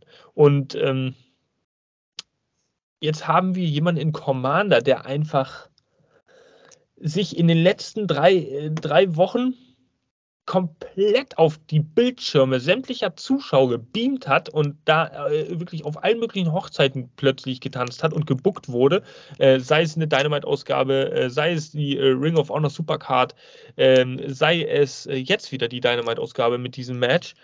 Was haben wir also jetzt zu erwarten in der Praxis? Theoretisch sieht das ganz gut aus, praktisch gut. Folgendes. Also ich sehe es so, Commander hat das komplette Match gemacht. Sammy Guevara äh, war für mich in meinen Augen faul. Will ich jetzt nicht so hart ausdrücken, aber Sammy Guevara hat halt überhaupt gar nichts groß gebracht. So, äh, der hat auch keinen Stich gesehen. So, es gab durchaus mal so, so Andeutungen davon, dass Sammy Guevara irgendwie hätte ins Match kommen können. Aber Commander hat da eigentlich nur einen Move nach dem anderen gezeigt und ich habe es auch äh, unter der Woche nochmal auf äh, einer der ähm, amerikanischen Journalistenseiten so gelesen. Weiß nicht, half a dozen moves that, that don't even have a name. So, äh, das sagt ja schon alles. Also der zeigt irgendwelche Moves, die noch nicht, nicht mal irgendwie benannt werden können. Du kannst halt wirklich nur das beschreiben, was du siehst. Und du siehst halt immer diese, diese Top Rope, aber nicht am Turnbuckle, also diese, diese Top Rope Walks über gefühlt 100 Kilometer, die er einfach balanciert und dann eine solche Standsicherheit und so eine fließende Bewegung noch hinbekommt. Das ist einfach der absolute Hammerwahnsinn. Ähm, riesen, riesen, riesen, riesen Props an Commander für diese Leitung, äh, Leistung und auch äh, eine riesige Ehre für uns als Fans, muss ich einfach mal sagen, dass wir, dass wir sowas sehen dürfen. Ja, das ist einfach ein Gaumschmaus für die Augen. Und äh, ja, am Ende des Tages kam es aber dann so, wie es kommen musste. Natürlich ist Guevara als Mainstream-Player, so möchte ich ihn jetzt mal bezeichnen, eingebunden in diese Four-Pillar-Storyline. Und ähm, Jungle Boy Jack Perry, der hat letzte Woche bei Dynamite schon äh, vorgelegt mit einem Sieg, ähm, der auch von Guevara beobachtet wurde. Das heißt, Guevara musste nachlegen und das hat er, indem er dann einfach durch Erfahrung die richtige, den richtigen Zeitpunkt genutzt hat, um den GTH zu zeigen und äh, den Commander damit dann zu pinnen. So, das war eigentlich dieses Match. Commander macht es, Sammy Guevara staubt ab und ja, so wie es äh, ja vielleicht auch ein dreckiger Spieler, der um den World Title mitspielen will, machen muss. Nichtsdestotrotz, Ding Ding, muss ich sagen, Commander, ja, beeindruckend, aber ich finde, er sollte es nicht überstrapazieren mit diesen Seiltänzen. Die hat er in diesem Match nämlich in meinen Augen so ein bisschen zu viel gebracht. Bei jeglicher Gelegenheit irgendwie, es ist schön, sich sowas ein, zwei Mal als richtigen Highspot anzugucken. Aber es gab, es gab hier wirklich ein halbes Dutzend solcher Aktionen, wo es, ein, wo es mal ausgekontert wurde, ins Leere lief, äh, wo es auch mal durchgegangen ist. Shooting Star Press äh, spreche ich da an. Hm, könnte bedeutungslos werden, wenn er dieses Niveau so hochhalten möchte. Und äh, das wäre zu schade drum. Also das muss er nicht so zeigen. Tja. Guevara, der hat sich danach das Mikrofon äh, geschnappt nach diesem Match, um auch noch mal ein paar Worte an MJF zu richten. So, und das ist jetzt der Moment, da bräuchte ich auf jeden Fall irgendwie einen Einstieg von meinen kongenialen Kollegen. Und ich äh, sehe schon, dass Tatjana sich da in Richtung Unmute-Button bewegt, denn sie hat ja wahrscheinlich wieder einen Roman geschrieben und kann uns da auf die Sprünge helfen.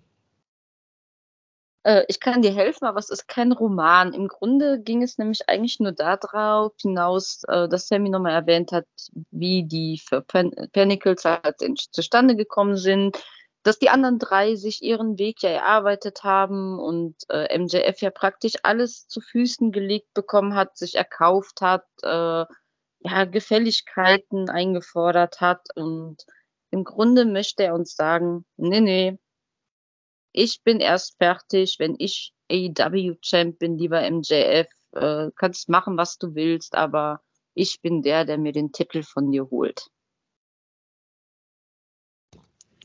Ja, cool. Äh, danke dafür auf jeden Fall. Damit hast du mir tatsächlich gerade aus einer ziemlich peinlichen Schlamassel-Situation geholfen.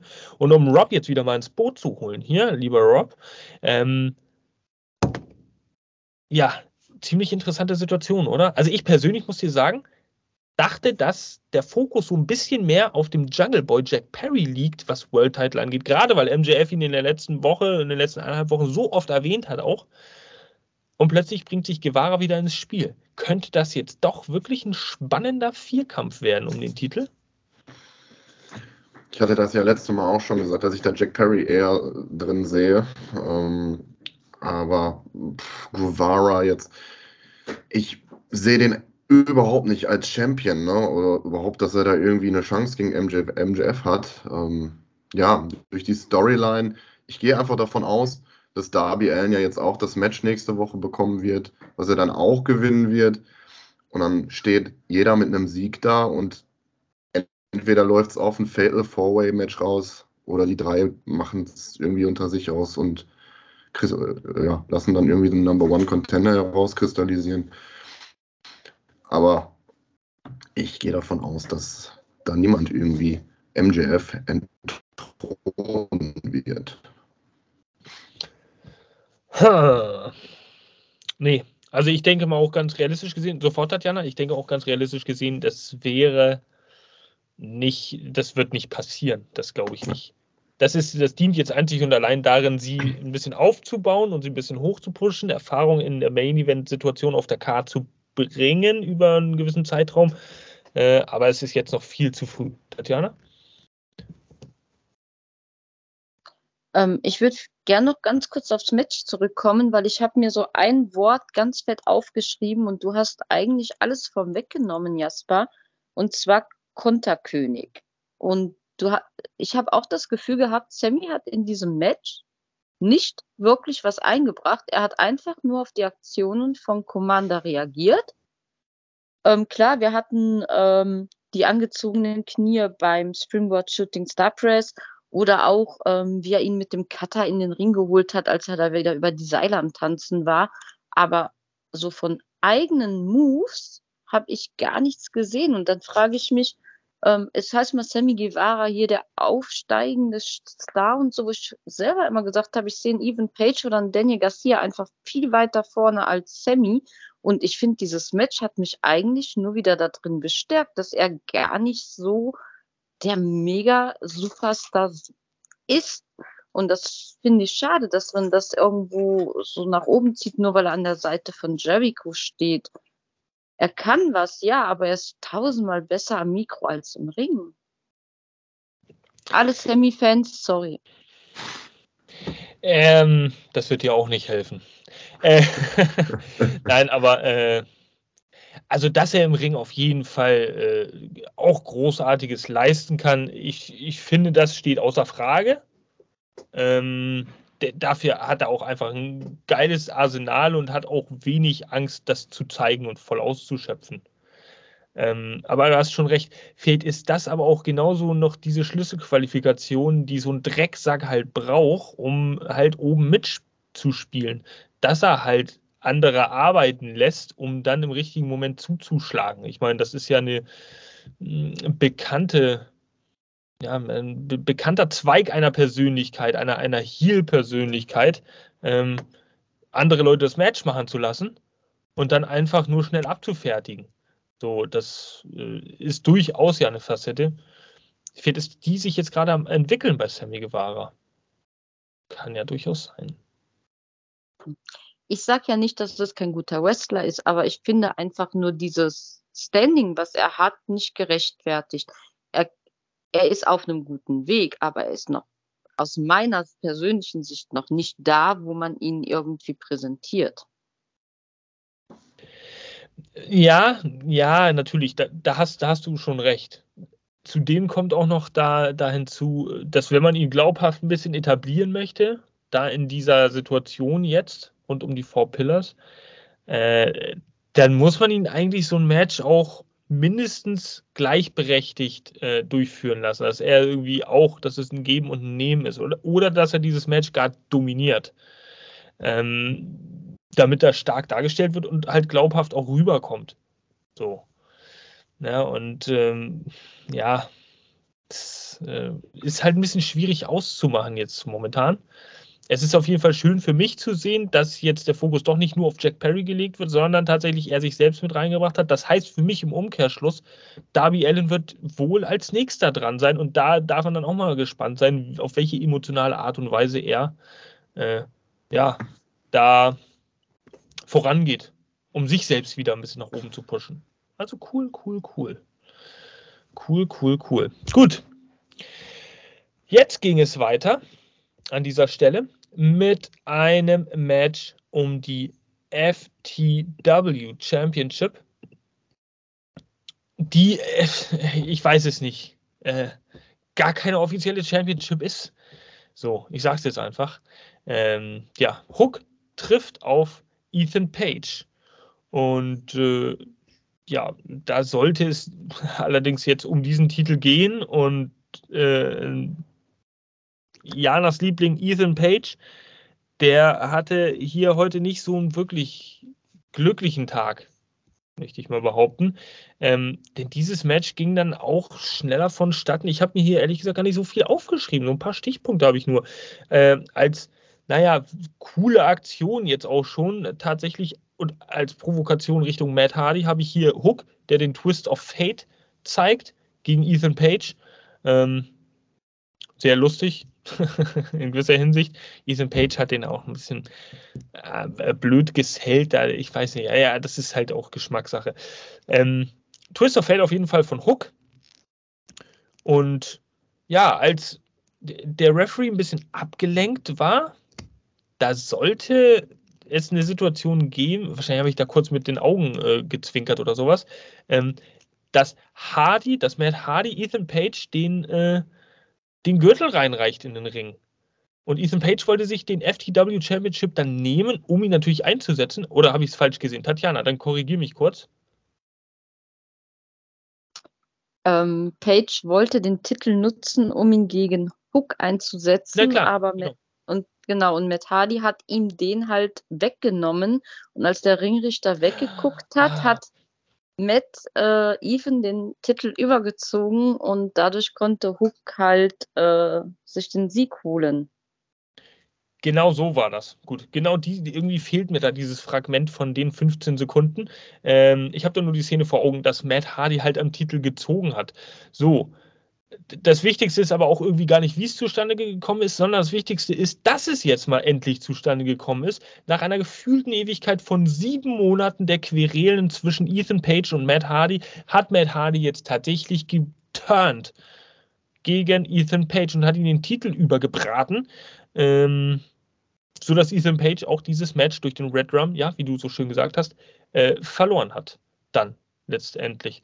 Und äh, ja, man sieht dann auch, während Matt Hardy dann äh, ja, die Stage hochläuft, dass Isaiah Cassidy da auch sehr auf der Seite von Matt Hardy äh, steht. Klar, Hardy Family Office Zeiten, man stickt together, wenn man so möchte. Und äh, Hook kam dann raus und gab da noch ein paar Fäuste so, also Fistbumps. Von daher, ähm, um Gottes Willen, ich will jetzt nichts Falsches sagen, ne? aber oh, hoffentlich tun die sich jetzt nicht noch wieder zu, weil das ist ja noch zusammengewürfelter. Also das würde für mich gar keinen Sinn ergeben. Sinn ergibt für mich, Matt Hardy turned durch diese ganzen Provokationen von Ethan Page. Damit ist das Thema jetzt durch und gegessen. Vielleicht gibt es noch ein Match. Brauche brauch ich persönlich auch nicht. Aber wenn jetzt Hook dazu stößt und dann haben wir Isaiah Cassidy und Matt Hardy und was soll denn das jetzt wieder werden? HFO 2 oder, oder was? Oder, oder vielleicht jetzt doch Party Hardy äh, Hook Faction? Keine Ahnung, ich weiß es nicht. Vielleicht hat jemand von euch noch eine Meinung dazu, falls nicht. Äh, Tatjana ähm, unmuted gerade. Ja, ich finde es halt einfach nur schade. Jetzt haben wir so ein ähm, Title-Match angesetzt bekommen, ja. Und es war nicht mal wirklich ein Match. Ethan Page durfte sich mal wieder nur hinlegen. Und wenn wir jetzt die Fehde bekommen zwischen Ethan Page und Matt Hardy, dann gehe ich mal davon aus, dass er sich wieder wird hinlegen dürfen. Gerade auch mit dieser Verbindung, die wir jetzt gesehen haben. Äh, wenn da wirklich sich wieder ein Stable zusammenzieht, äh, was dann gegen Page äh, ja, in den Krieg zieht, sage ich jetzt mal ganz lapidar, dann wird dieser Mann wieder nur am Ende zerstört und das ist verschwendetes Potenzial und das spricht mein Fanherz. Da draußen sieht das wahrscheinlich alle anderen anders als ich, aber da muss sich was ändern. Also wenn Tony Khan bitte einmal auf mich hören würde, Ethan Page ist ein Good Player. Lasst ihn bitte mal gewinnen. For translation purposes, um Mr. Khan, Tatiana from our podcast crew, she says that Ethan Page is a very good player and uh, you have to let him win the match. At least one. One match a year and then she is fine. Um, please pay us. So, ja. Gut. Ja. Das Thema hatten wir aber auch schon oft, ne? Also jetzt mal uh, unabhängig davon, ob du Ethan Page äh, magst oder nicht, äh, als Charakter, als Wrestler und so weiter. Aber dass er sich tatsächlich oftmals nur hinlegt, so. Das ging ja ziemlich genau auch mit diesem World Title Eliminator Tournament alles so los, äh, wenn ich mich recht entsinne und von da an irgendwie durchgezogen. Er ist irgendwie nur immer nebenbei. Jetzt hatte er das Match. Hm. Ja, es geht auch wirklich gar nicht darum, dass ich ihn jetzt besonders gut finde oder so, aber ich finde keinen Wrestler, egal welcher auf, auf ähm, im Kader oder auf der Liste hat es verdient, sich so, so präsentieren zu müssen. Ich habe das ja auch lange bei äh, Brian Cage kritisiert. Jetzt hat er mal ähm, im äh, Ring of Honor Pay-Per-View gewinnen dürfen, was ich auch richtig gut fand. Aber es hat niemand verdient, einfach als ewiger Verlierer dargestellt zu werden. Tja, so sieht's aus. Also da sollte auf jeden Fall schon eine gewisse gleich in der Berechtigung sein, auch mal, dass, dass auch man hier gewinnen muss, logischerweise. Also irgendwie ist das ein bisschen komisch. Hm, fällt ein bisschen zu predictable. So, aber kein Mensch möchte über Ethan Page und Hook reden und auch äh, nicht über Matt Hardy, der jetzt geturnt hat. Jeder möchte über das reden, was jetzt als nächstes ansteht.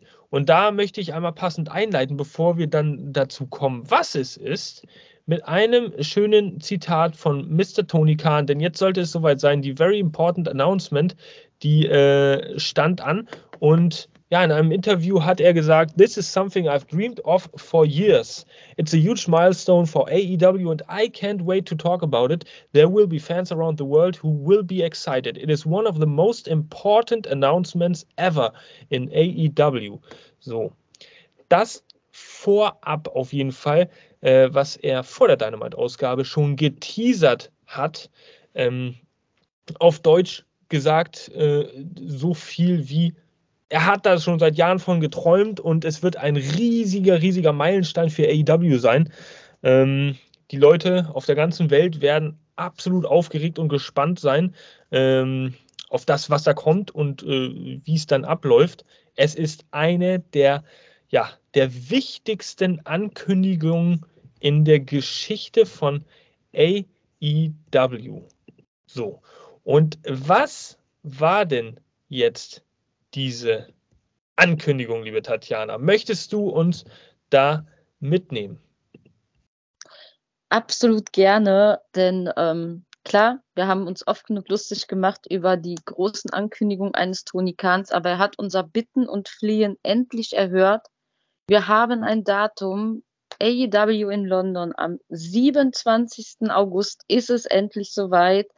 Wir können AEW außerhalb von Amerika erleben und ich hatte so ein bisschen Angst, dass die amerikanischen Fans das nicht so als große Ankündigung sehen könnten wie wir. Aber man hat so im Hintergrund das Publikum gehört und die waren auch alle richtig geflasht. Ähm, aber es ist nicht nur ein Datum, das wir bekommen. Nein, wir bekommen auch äh, das Stadium mitgeteilt und es ist nichts anderes als das Wembley Stadion, in dem sogar der SummerSlam 1992 stattfand. Also ziemlich genau 31 Jahre später erleben wir AEW und dann noch All In. Wir, wir erinnern uns, die allererste Show, die irgendwie mit AEW in Verbindung gebracht wurde, wo über 10.000 Fans in einer Halle zusammenkamen, die nicht WWE geprägt waren. Ähm, es wird nicht als Pay-per-View äh, deklariert, denn eine Woche später werden wir das auch noch bekommen. Aber was für eine Ankündigung und dann auch noch 100 Jahre Warner Brothers und 100 Jahre Wembley Stadium. Also das, glaube ich, wird eine Riesenfeier. Das Stadion hat eine Platzkapazität von 90.000 Zuschauern. Ähm, man hat sich viel, viel vorgenommen und ich hoffe einfach, dass wir da richtig äh, fette Stimmung und Party haben werden. Also danke, lieber Toni Kahn. Ich glaube, du hast uns alle sehr, sehr glücklich gemacht und diesmal können wir nicht meckern. Es war eine wundervolle, interessante und historische Ankündigung. Es ist einfach Wahnsinn. Als ich davon erfahren habe, äh, ich, ich musste ehrlich sagen, bevor ich das irgendwie mir da angeguckt, ja, definitiv. Ich denke, ja, da wird, da wird ein Großteil der kompletten Community sofort sagen, ey, geil, geil, geil, geil, geil, ich muss da unbedingt hin. Ähm, da habe ich mir ganz kurz meine Twitter-Timeline so ein bisschen durchgeguckt und dachte mir, bei einem Post, wo ich das gesehen habe, so, hm, okay, ist das jetzt so ein Mocking-Post? Äh, und da habe ich gesagt, nee, ich lese jetzt nicht weiter, ich lasse mich jetzt doch mal überraschen und versuche es irgendwie zu finden, zu gucken. Wahnsinn. Wembley Stadium, liebe Leute, 90.000 Leute all in. Und ich habe auch noch äh, gelesen von einigen Usern, es ist natürlich auch noch ein kleiner Hinweis, es ist so ein, klein, ein kleines geschichtsträchtiges Ding hier für AEW, dass sie das auch all in nennen. Ein Pay-Per-View, der damals ausgerichtet wurde, ähm, bei dem viele Leute gesagt haben, es ist nicht WWE, es kommt aus dem Nichts, ihr werdet niemals 10.000 Tickets verkaufen. Und eine ähnliche Situation, die wir jetzt wieder sagen, allerdings in einer komplett übergeschnappten Dimension von bis zu 90.000 Leuten in so einem Stadion. Wembley, liebe Leute, man kann es nicht oft genug sagen, Wembley. Ja. Äh, haltet mich für verrückt, wenn ich das sage. Wir haben einiges an Zeit. Ich glaube, das Ding wird so gut wie ausverkauft werden. Europa ist groß viele Wrestling-Fans aus vielen Ländern. London ist ein gut erreichbares Ziel. Allein aus Deutschland kommen mindestens 53 Leute. Und dann noch aus den anderen Ländern. Äh, nee, aber Spaß beiseite. Ich glaube wirklich, dass sich da nicht nur 15.000, 20.000 Leute zusammenfinden. Da wird der komplette Kontinent hinreisen und sich das Ding angucken. Oder Rob, siehst du das irgendwie anders? Ist das ein bisschen zu optimistisch? Ich gehe da voll mit dir mit. Ähm, es ist halt, wie du schon sagst, es ist Wembley, das ist ähm, historisch. Ähm, die Leute, die sich mit Fußball auskennen, wissen, was da, was da gespielt wird. FA Cup Finale. Ähm, ja, SummerSlam 92, Bret Hart gegen den Bulldog. Wir haben da so geile Dinger gesehen. Und ähm, ich bin so gehypt auf diesen Scheißdreck. Auf den warte ich schon monatelang, wenn nicht schon ein halbes Jahr. Und ähm, ich bin heute, wann war ich wach? Ich weiß nicht, 6 Uhr noch was oder so. Da habe ich das Ding gelesen und ich dachte mir so, träumst du gerade? Wasch dir mal das Gesicht hier, das kann nicht sein.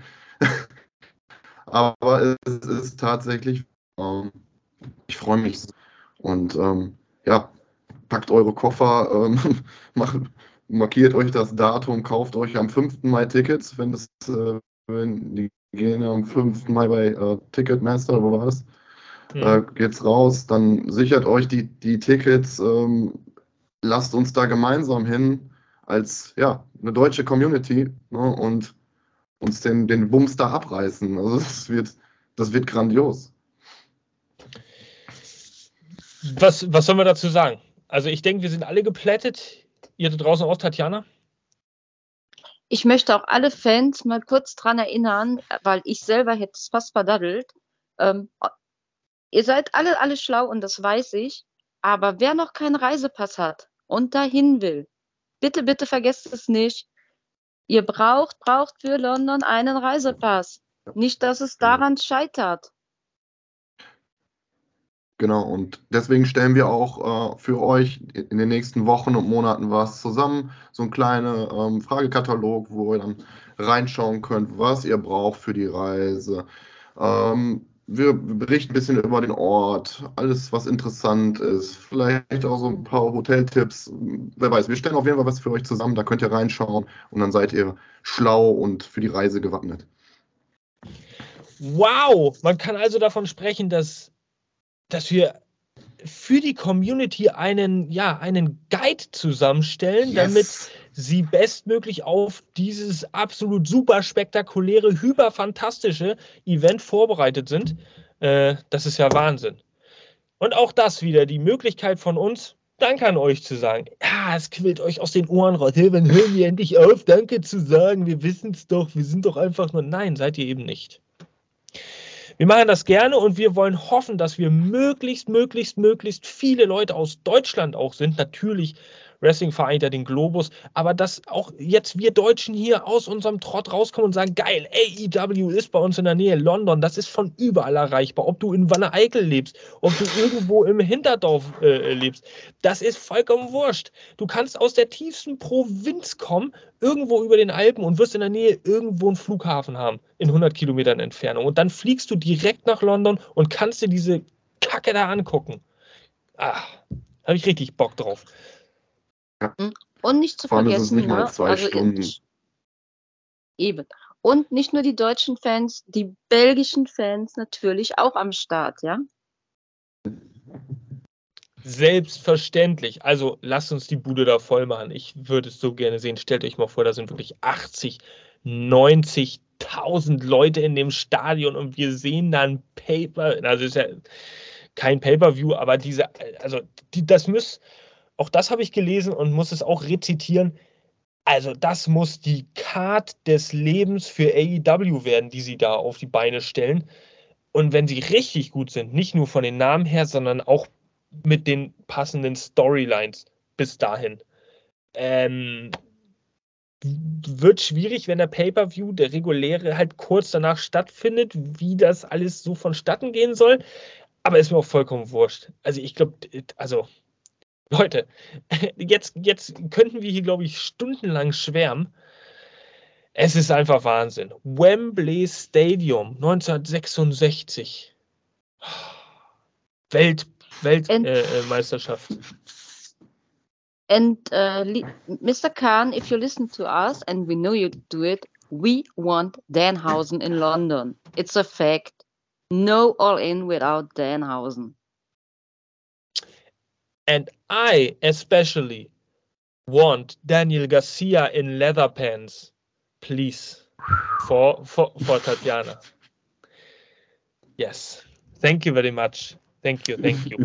Um, ähm, ja, also was bleibt davon übrig? Es war eine very important announcement und es wurde eine absolut very important announcement. Für uns Europäer sicherlich noch wichtiger als für die Amerikaner, aber auch die dürfen gespannt sein, weil 90.000, ich meine, das hat ja auch schon was zu heißen, dass sowas hier in Europa stattfindet von Seiten AWs und man sich in Amerika sowas noch nicht unbedingt traut. Also man ist nicht ganz so dämlich oder naiv, wie man äh, sich das vorstellt im Management von AEW. Man sieht schon ganz genau, wie vor allem die Fanbase in England gestrickt ist und sicherlich auch das, was umzu alles so abgeht. Französische Fans, deutsche Fans, auch Osteuropa und auch Skandinavien, da gibt es genug. Also, äh, boah, mein lieber Herr Gesangsverein. Wir werden einen Guide zusammenstellen für euch, damit ihr bestmöglichst vorbereitet auch mit unserer Hilfe daran teilnehmen könnt.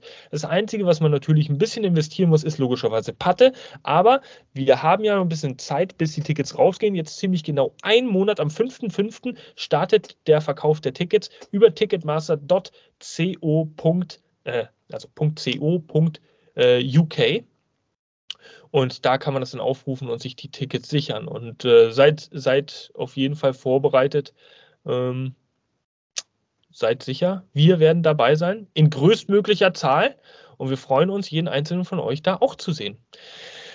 Wow, das ist ja absolut Wahnsinn. Wahnsinn, Wahnsinn, Wahnsinn. Ja, und eine Sache, die man natürlich im Zuge dessen nicht unbedingt unterschlagen möchte, ähm, es wurde auch co angeleitet hier diese äh, Ankündigung von Nigel McGuinness. Äh, der, und das wurde dann auch festgemacht äh, und festgestellt, All Elite ist. Nigel McGuinness ist also jetzt auch bei All Elite Wrestling unter Vertrag. Ähm, dem einen oder anderen sagt er sicherlich was. Äh, ehemaliger Desmond Wolf, bei Ring of Honor World Champion gewesen, Pure Champion, äh, jahrelang auch bei der WWE beschäftigt als Kommentator, also äh, eine lange, lange Wrestling-Karriere hinter sich, viel Erfahrung, viel Wissen und natürlich auch ein Hometown-Hero, wenn man so möchte, ähm, um ja, AEW auf den Weg nach UK zu begleiten. Hoi, hoi, hoi. Gut, dann haben wir das. Und dann nähern wir uns auch allmählich so dem Finale des Abends, äh, der jetzt hieß, lieber Rob, wir beschäftigen uns ein bisschen mit dem, was hier abging in Sachen Blackpool Combat Club. Genau. Der Blackpool Combat Club. Der stand heute auf der Karte, ähm, kam natürlich wieder durch die Zuschauer ähm, hindurchgeschnackselt in den Ring. Und im Ring befanden sich dann auch tatsächlich drei Gegner. Das war dann einmal Aaron Rook, Elvin Alvarez und äh, Van Greatness oder Van Greatness. ähm, ja, die drei, die wurden dann mal recht schnell vom Blackpool Combat Club abgefertigt. Ähm, ja, Wheeler Utah mit dem Cross, äh, Crossface ähm, brachte dann, ich weiß gar nicht, wer das war, ich glaube Alvarez zur Aufgabe. Ähm, die Jungs haben dann so ein bisschen weiter auf die drei eingeprügelt. Ähm, Brian Danielson hat sich dann nochmal eben das Mikro geschnappt, ist dann in den Ring gekommen, hat dann nochmal ein bisschen, ein bisschen Werbung für den BBC gemacht, hat gesagt, dass alle anderen wären Amateure.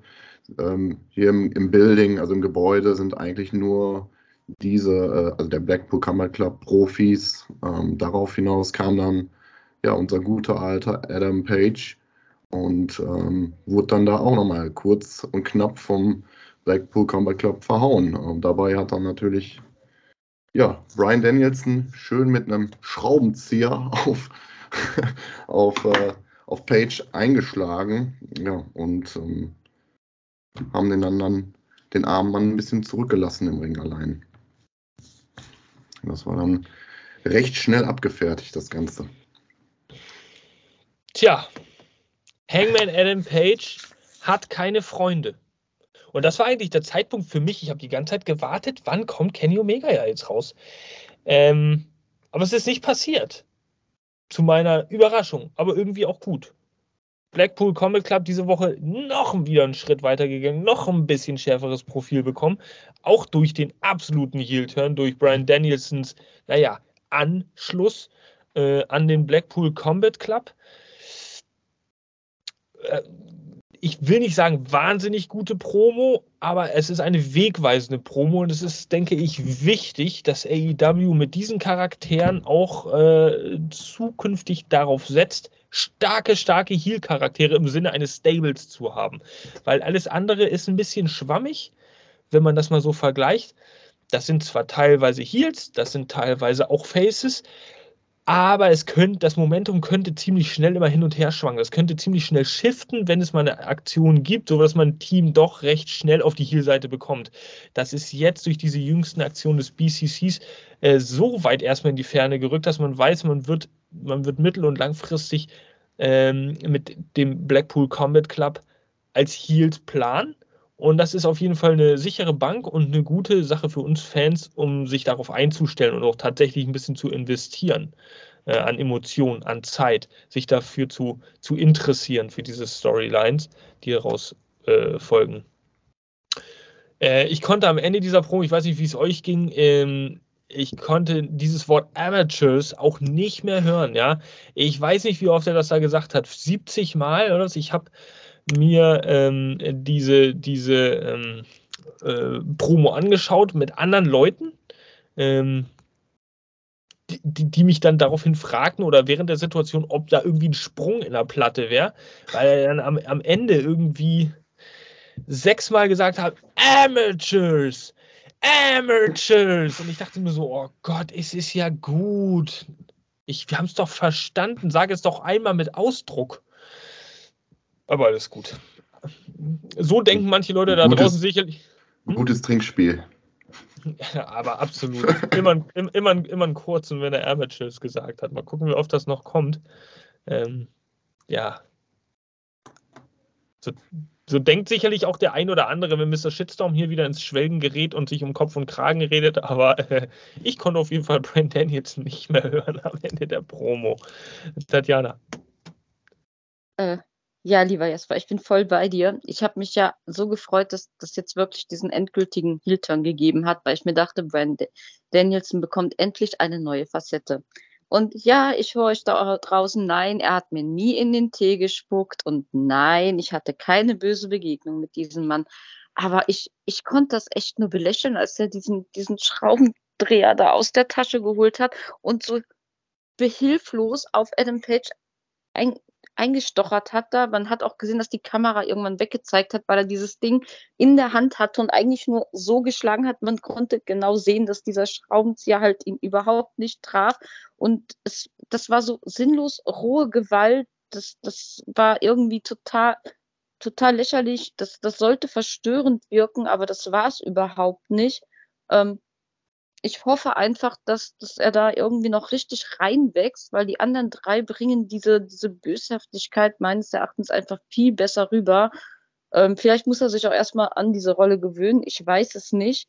Aber ich hoffe, er findet seinen Weg. Und nein, ich hasse Brian Danielson nicht, aber ich bräuchte ihn im BCC überhaupt nicht. Ja, fehlt ist das so eine Situation, in der sich Brian Danielson echt ein bisschen reinfuchsen muss. Jetzt gerade durch die Heel, äh, durch die Heel-Umstellung ist halt auch wirklich sehr kompliziert, sehr schwierig, sich eine Brian Danielson als Heel vorzustellen, weil er äh, weil er die größten Erfolge halt als, als Overachiever im besten Babyface-Sinne äh, errungen hat und plötzlich ist er so einer, der gegen jemanden was hat und brutal rüberkommt und voll der Gangster ist und ja, ja, das, ähm, vielleicht braucht er da erstmal einen neuen Haarschnitt oder. Das ist aber, ich weiß nicht, es ist halt wieder Mr. Shitstorm at its best. Rob, kannst du ihn da, kannst du ihn ernst nehmen in dieser Rolle? Siehst du es ähnlich wie Tatjana oder was braucht Brian Daniels und was braucht der BCC? Ja, ich sehe es ähnlich wie, wie Jana. Also ich, ich muss ihn da auch nicht drin haben. Also ich, man hat ihn ja sowieso die ganzen Wochen vorher nicht dabei gehabt. Und äh, meinetwegen kann er auch gestohlen bleiben da. Also klar, jetzt hat er, er ist jetzt so ein bisschen, glaube ich, so, er hat als Manager fungiert diesmal jetzt und hat so ein bisschen dann das Wort an sich gerissen, für sie alle da gesprochen. Aber ja, Mox und ähm, äh, Claudio und Utah, die haben einfach aber auch diese, ja, diese Brutalität, die sie jetzt die letzten Wochen in den Tag gelegt haben, ich sehe da einfach keinen Daniel damit drin, ne? dass er das, dass er da mitziehen kann irgendwie. Er kann mich da irgendwie vielleicht einen, einen besseren belehren, aber ich glaube nicht, dass, dass das so sein wird. Dann haben Bin wir da sehr gespannt. Dann haben wir da auf jeden Fall die Möglichkeit, dass es ein bisschen kriseln könnte. Bleibt ohnehin die Frage, gibt es einen Anführer und wer ist der Anführer des Blackpool Combat Clubs. Man dachte vorher sicherlich immer, okay, John Moxley ist da eigentlich so das Alpha-Tier. Aber John Moxley, der wird nicht in der zweiten äh, Reihe spielen, wenn dann Brian Danielson einherkommt. Und dann konnte der alte Konflikt sicherlich wieder hochkochen. Aber das sind nur Spekulationen. Und wir alle wissen, wenn wir hier spekulieren, wird auch irgendwas dran sein und es wird so kommen. Ne? So, please pay us. Äh, gut, gut. Blackpool Combat Club haben wir geschafft. Und jetzt, last but not least, weißt du, der Main Event. The Main Event of the Evening, liebe Freunde. FTR gegen Guns. Title versus Career. So, oder Titles versus Careers, vielmehr. Ähm, sollten FTR die Titel nicht gewinnen, äh, werden sie ihre äh, Karrieren beenden. So hieß es vorher ähm, beziehungsweise AEW verlassen, dann, dann hieß es offiziell irgendwann, werden ihre AEW-Karrieren äh, beendet sein. So. Also ne, nochmal ganz schnell, Excalibur hat da dann wieder die Drecksarbeit gemacht, um schnell irgendwie was zu kommentieren.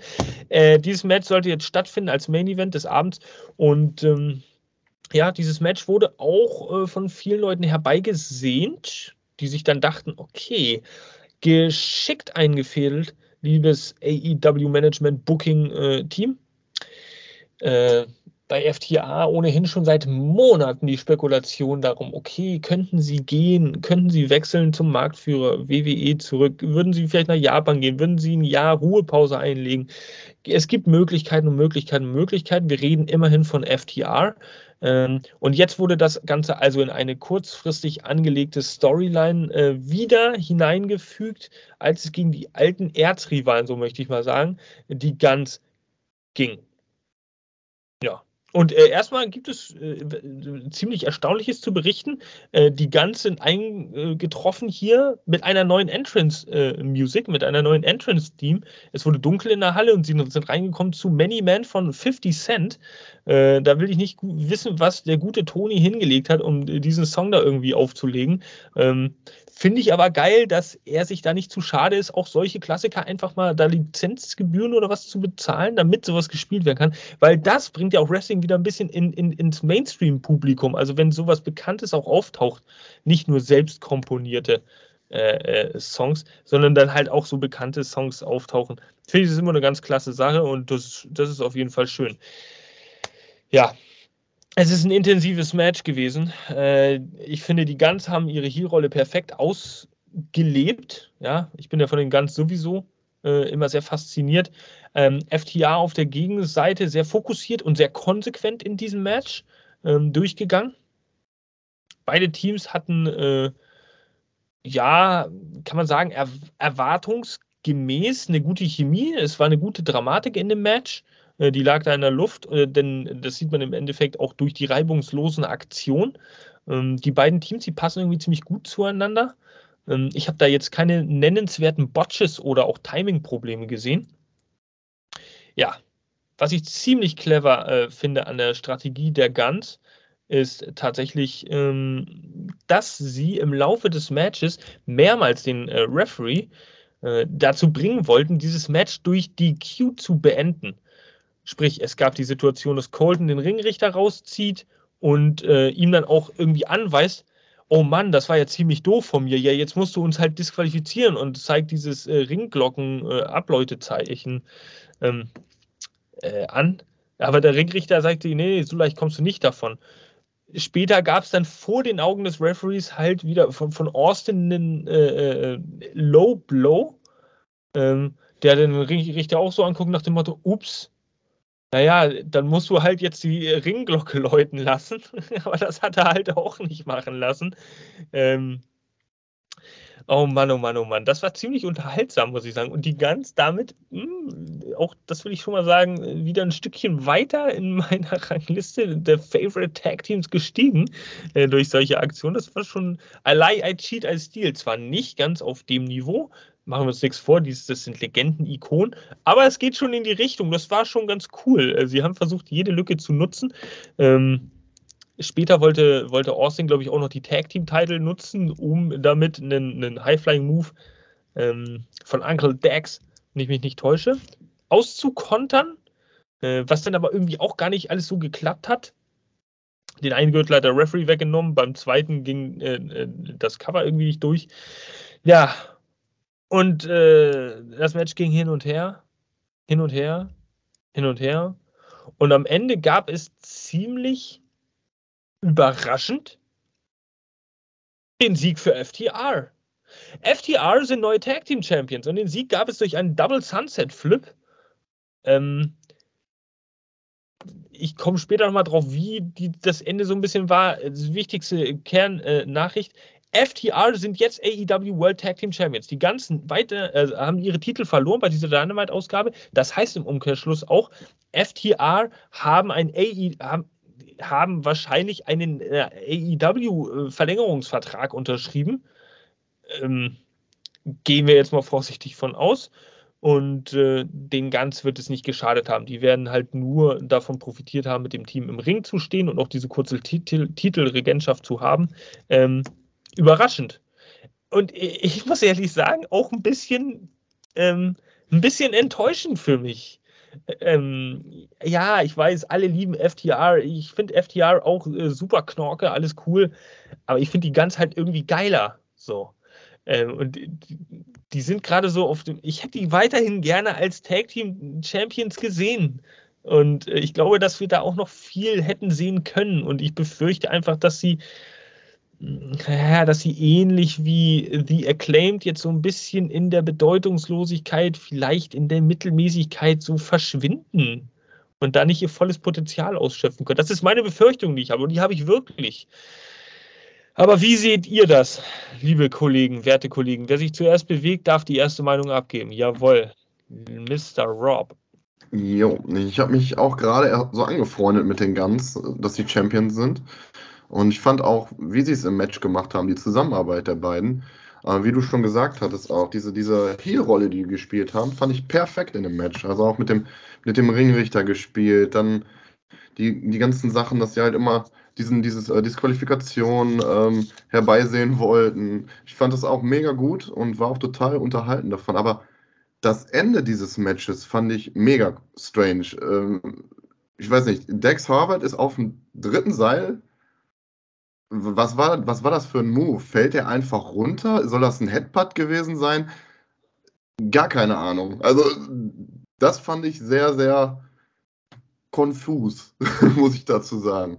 Ja, ansonsten. Wahrscheinlich, wahrscheinlich sowas wie ein Headbutt, ja. Ja, sah, meinst, sah komisch du, aus. Du, du, meinst die Situation, wo er durch den äh, Titel dann ausgekontert wurde, oder? Genau, wo, genau, wo gerade der zweite Titel in, in den Ring genau. äh, kam, genau. Ich glaube, Diving Headbutt sah, sah für mich komisch aus, weiß ich nicht. Da konnte ich nicht so definieren, was das, was das gerade für eine Aktion war.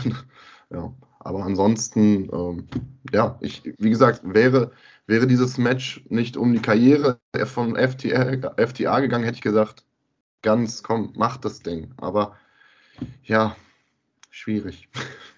Ja, aber die, es ging ja nur um die AEW-Karrieren. Wir alle haben eigentlich so ja. mehr oder weniger uns mit dem Gedanken angefreundet, die werden das Match verlieren, ganz bleiben weiter ein Champion und die werden bei Ring of Honor Ring weiter of Honor, genau, antreten. Ja.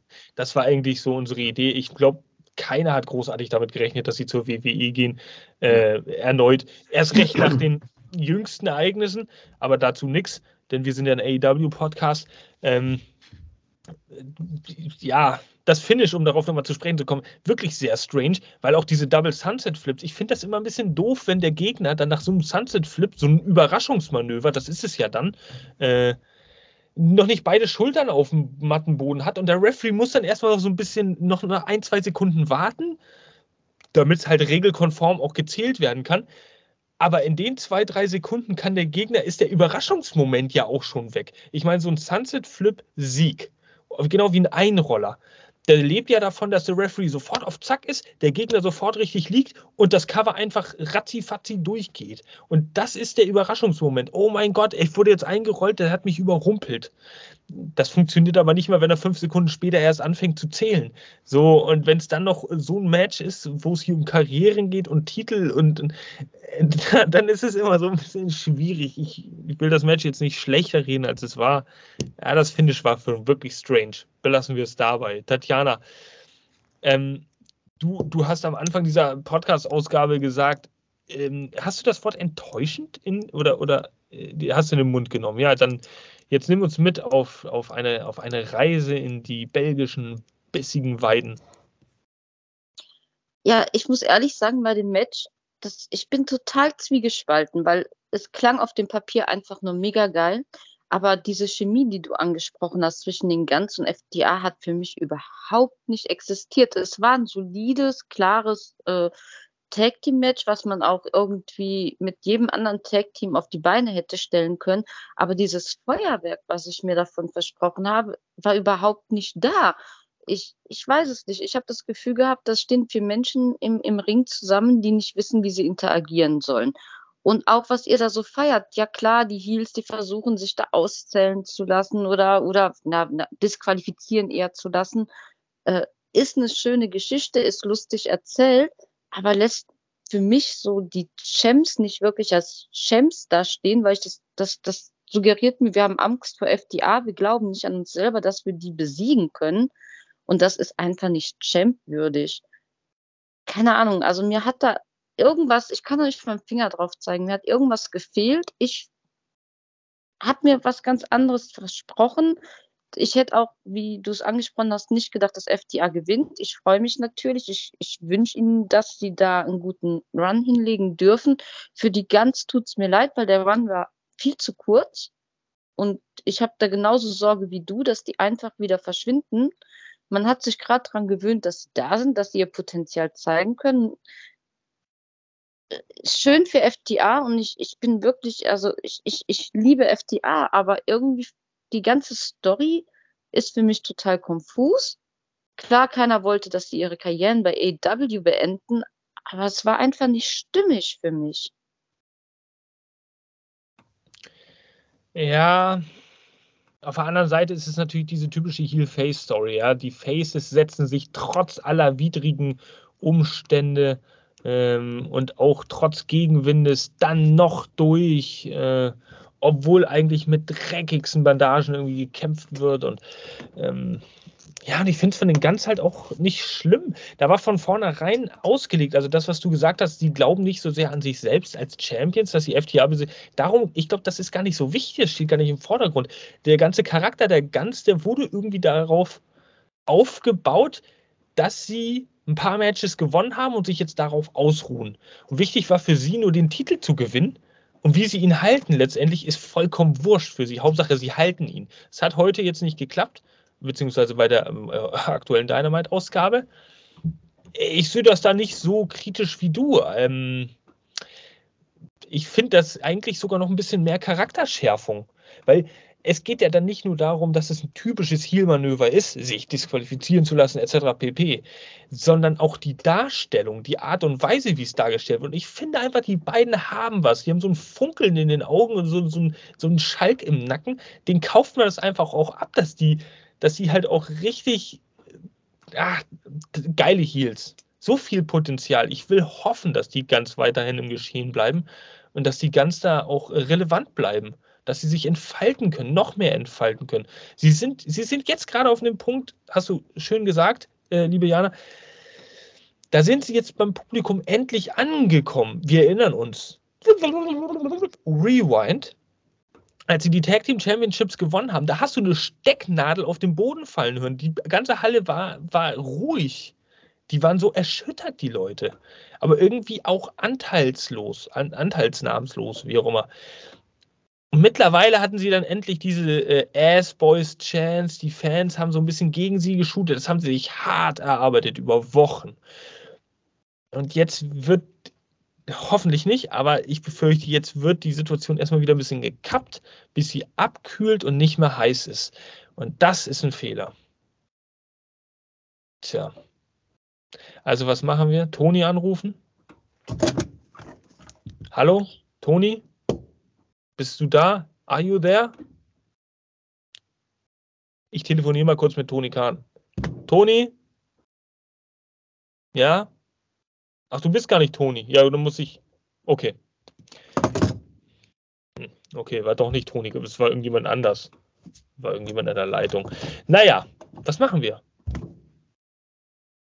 Hoffen, dass die ganz nicht in der Versenkung verschwinden. Und was machen wir mit FTR? Feiern, Die dass sind sie einen jetzt- Titel haben. Die sind jetzt Tag Team Champions, ja, aber tut mir leid, dass ich die Frage so stelle. Sind sie wirklich so gut? Ja. Wie alle sagen. Ja. Für den Moment in dieser Tag Team Division mit den Rivalitäten, mit den, mit den Möglichkeiten, acclaimed, The Guns, die vielleicht FTA, wrestlerisch, absolut top als Tag Team, machen wir uns nichts vor, sage ich auch. Aber die Acclaimed und The Guns, die haben, ich glaube, einfach so, die treffen den Nerv des, des momentanen Zeitalters vielleicht ein bisschen besser, können ein bisschen einfacher mit den Fans connecten. Also ich glaube, das ist schwierig. Ge Gebe ich dir recht, weil Acclaimed und auch die Guns sind natürlich ein jüngeres, frischeres Tag-Team an sich und haben auch einfach ähm, nichts gegen FDA, aber die haben einfach ein höheres Charisma. Was das In-Ring-Technik und, und alles angeht, ich glaube, da ist FDA einfach mit on top. Ähm, aber das ist halt die Sache. Es sind zwei Oldschool-Wrestler und ähm, sie sind grandios im Ring, aber ob sie das Charisma haben, was ein Acclaimed zieht oder die ganz im Ende jetzt gezogen haben, da stelle ich mir auch die Frage, war das jetzt zwingend nötig? Ja, wer hat's gesungen? Die Rolling Stones. Äh, you can't always get what you want, glaube ich. So lautet der Titel. Ähm, schwierig, ja. Charisma oder wrestlerisches In-Ring können. So alles kann man nie zu 100% haben. Es wird immer irgendwo ein Defizit geben, mindestens. Und äh, ja, mit diesen Worten können wir eigentlich sagen, ist die ist die äh, dieswöchige Dynamite-Ausgabe und auch damit die äh, einhergehende Dynamite-Review-Folge im Kasten, liebe Leute. Es sei denn, jemand möchte noch unbedingt was loswerden. Wir hatten heute massig Spaß, massig äh, Erlebnisse, großartiges, also äh, vernünftiges Tag-Team-Match mit einem überraschenden Ausgang. Soweit kann ich, glaube ich, gehen. Den MJF Day, die absolut Major Announcement von Tony Khan dies und das, äh, alles andere wird man in zwei Wochen mehr oder weniger vergessen haben. Aber das waren drei Hammer-Sachen, die da heute passiert sind bei Dynamite und die den Weg jetzt für dieses Jahr weiterhin ebnen.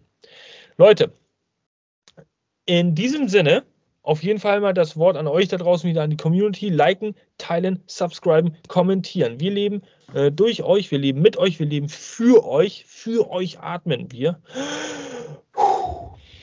Und äh, ab 5.5. könnt ihr also die Tickets holen. Hier nochmal äh, zusammengefasst. Wir werden im Laufe der Wochen und Monate einen Guide für euch zusammenstellen, damit ihr auch ganz genau wisst, okay, Checkliste, Ding, habe ich daran gedacht, kann äh, äh, ich mich darauf einstellen, auf diese Reise äh, nach London. Wir würden uns freuen, wenn ihr dabei seid. Ähm, und wir freuen uns natürlich auch, wenn ihr bei der nächsten Podcast-Ausgabe wieder dabei sein äh, werdet. Da wir jetzt uns ans Osterwochenende verabschieden, wird es Montag keinen Podcast geben von uns. Also erwartet Montag äh, nicht, dass da eine frische Folge auftaucht. Wir alle haben natürlich irgendwo auch äh, unsere Verpflichtung oder äh, das Osterfest, was da für uns irgendwie vor der Tür steht. Von daher nehmen wir uns den Montag einfach mal frei und äh, hören uns spätestens nächste Woche bei der Dynamite Review wieder. Ich weiß noch nicht ganz genau, ob es spontan auch noch was wird, dass wir eine einschieben können. Ähm, lasst euch mal überraschen. Ihr werdet es auf unseren sozialen Kanälen natürlich auch verfolgen können. Äh, und wenn ihr uns abonniert habt, sowieso eine Nachricht bekommen. Push-Mitteilung, was auch immer. In diesem Sinne, vielen Dank fürs Zuhören, vielen Dank fürs Zuschauen. Wenn es Fragen gibt, Kommentare einfach hier runter. Und äh, ihr könnt uns auch followen auf Facebook, auf Instagram, auf Twitter. Und da sind wir auch vertreten. Von daher vielen Dank geht raus an unsere AEW-Fans aus Deutschland und aus Germany. Germany. Germany.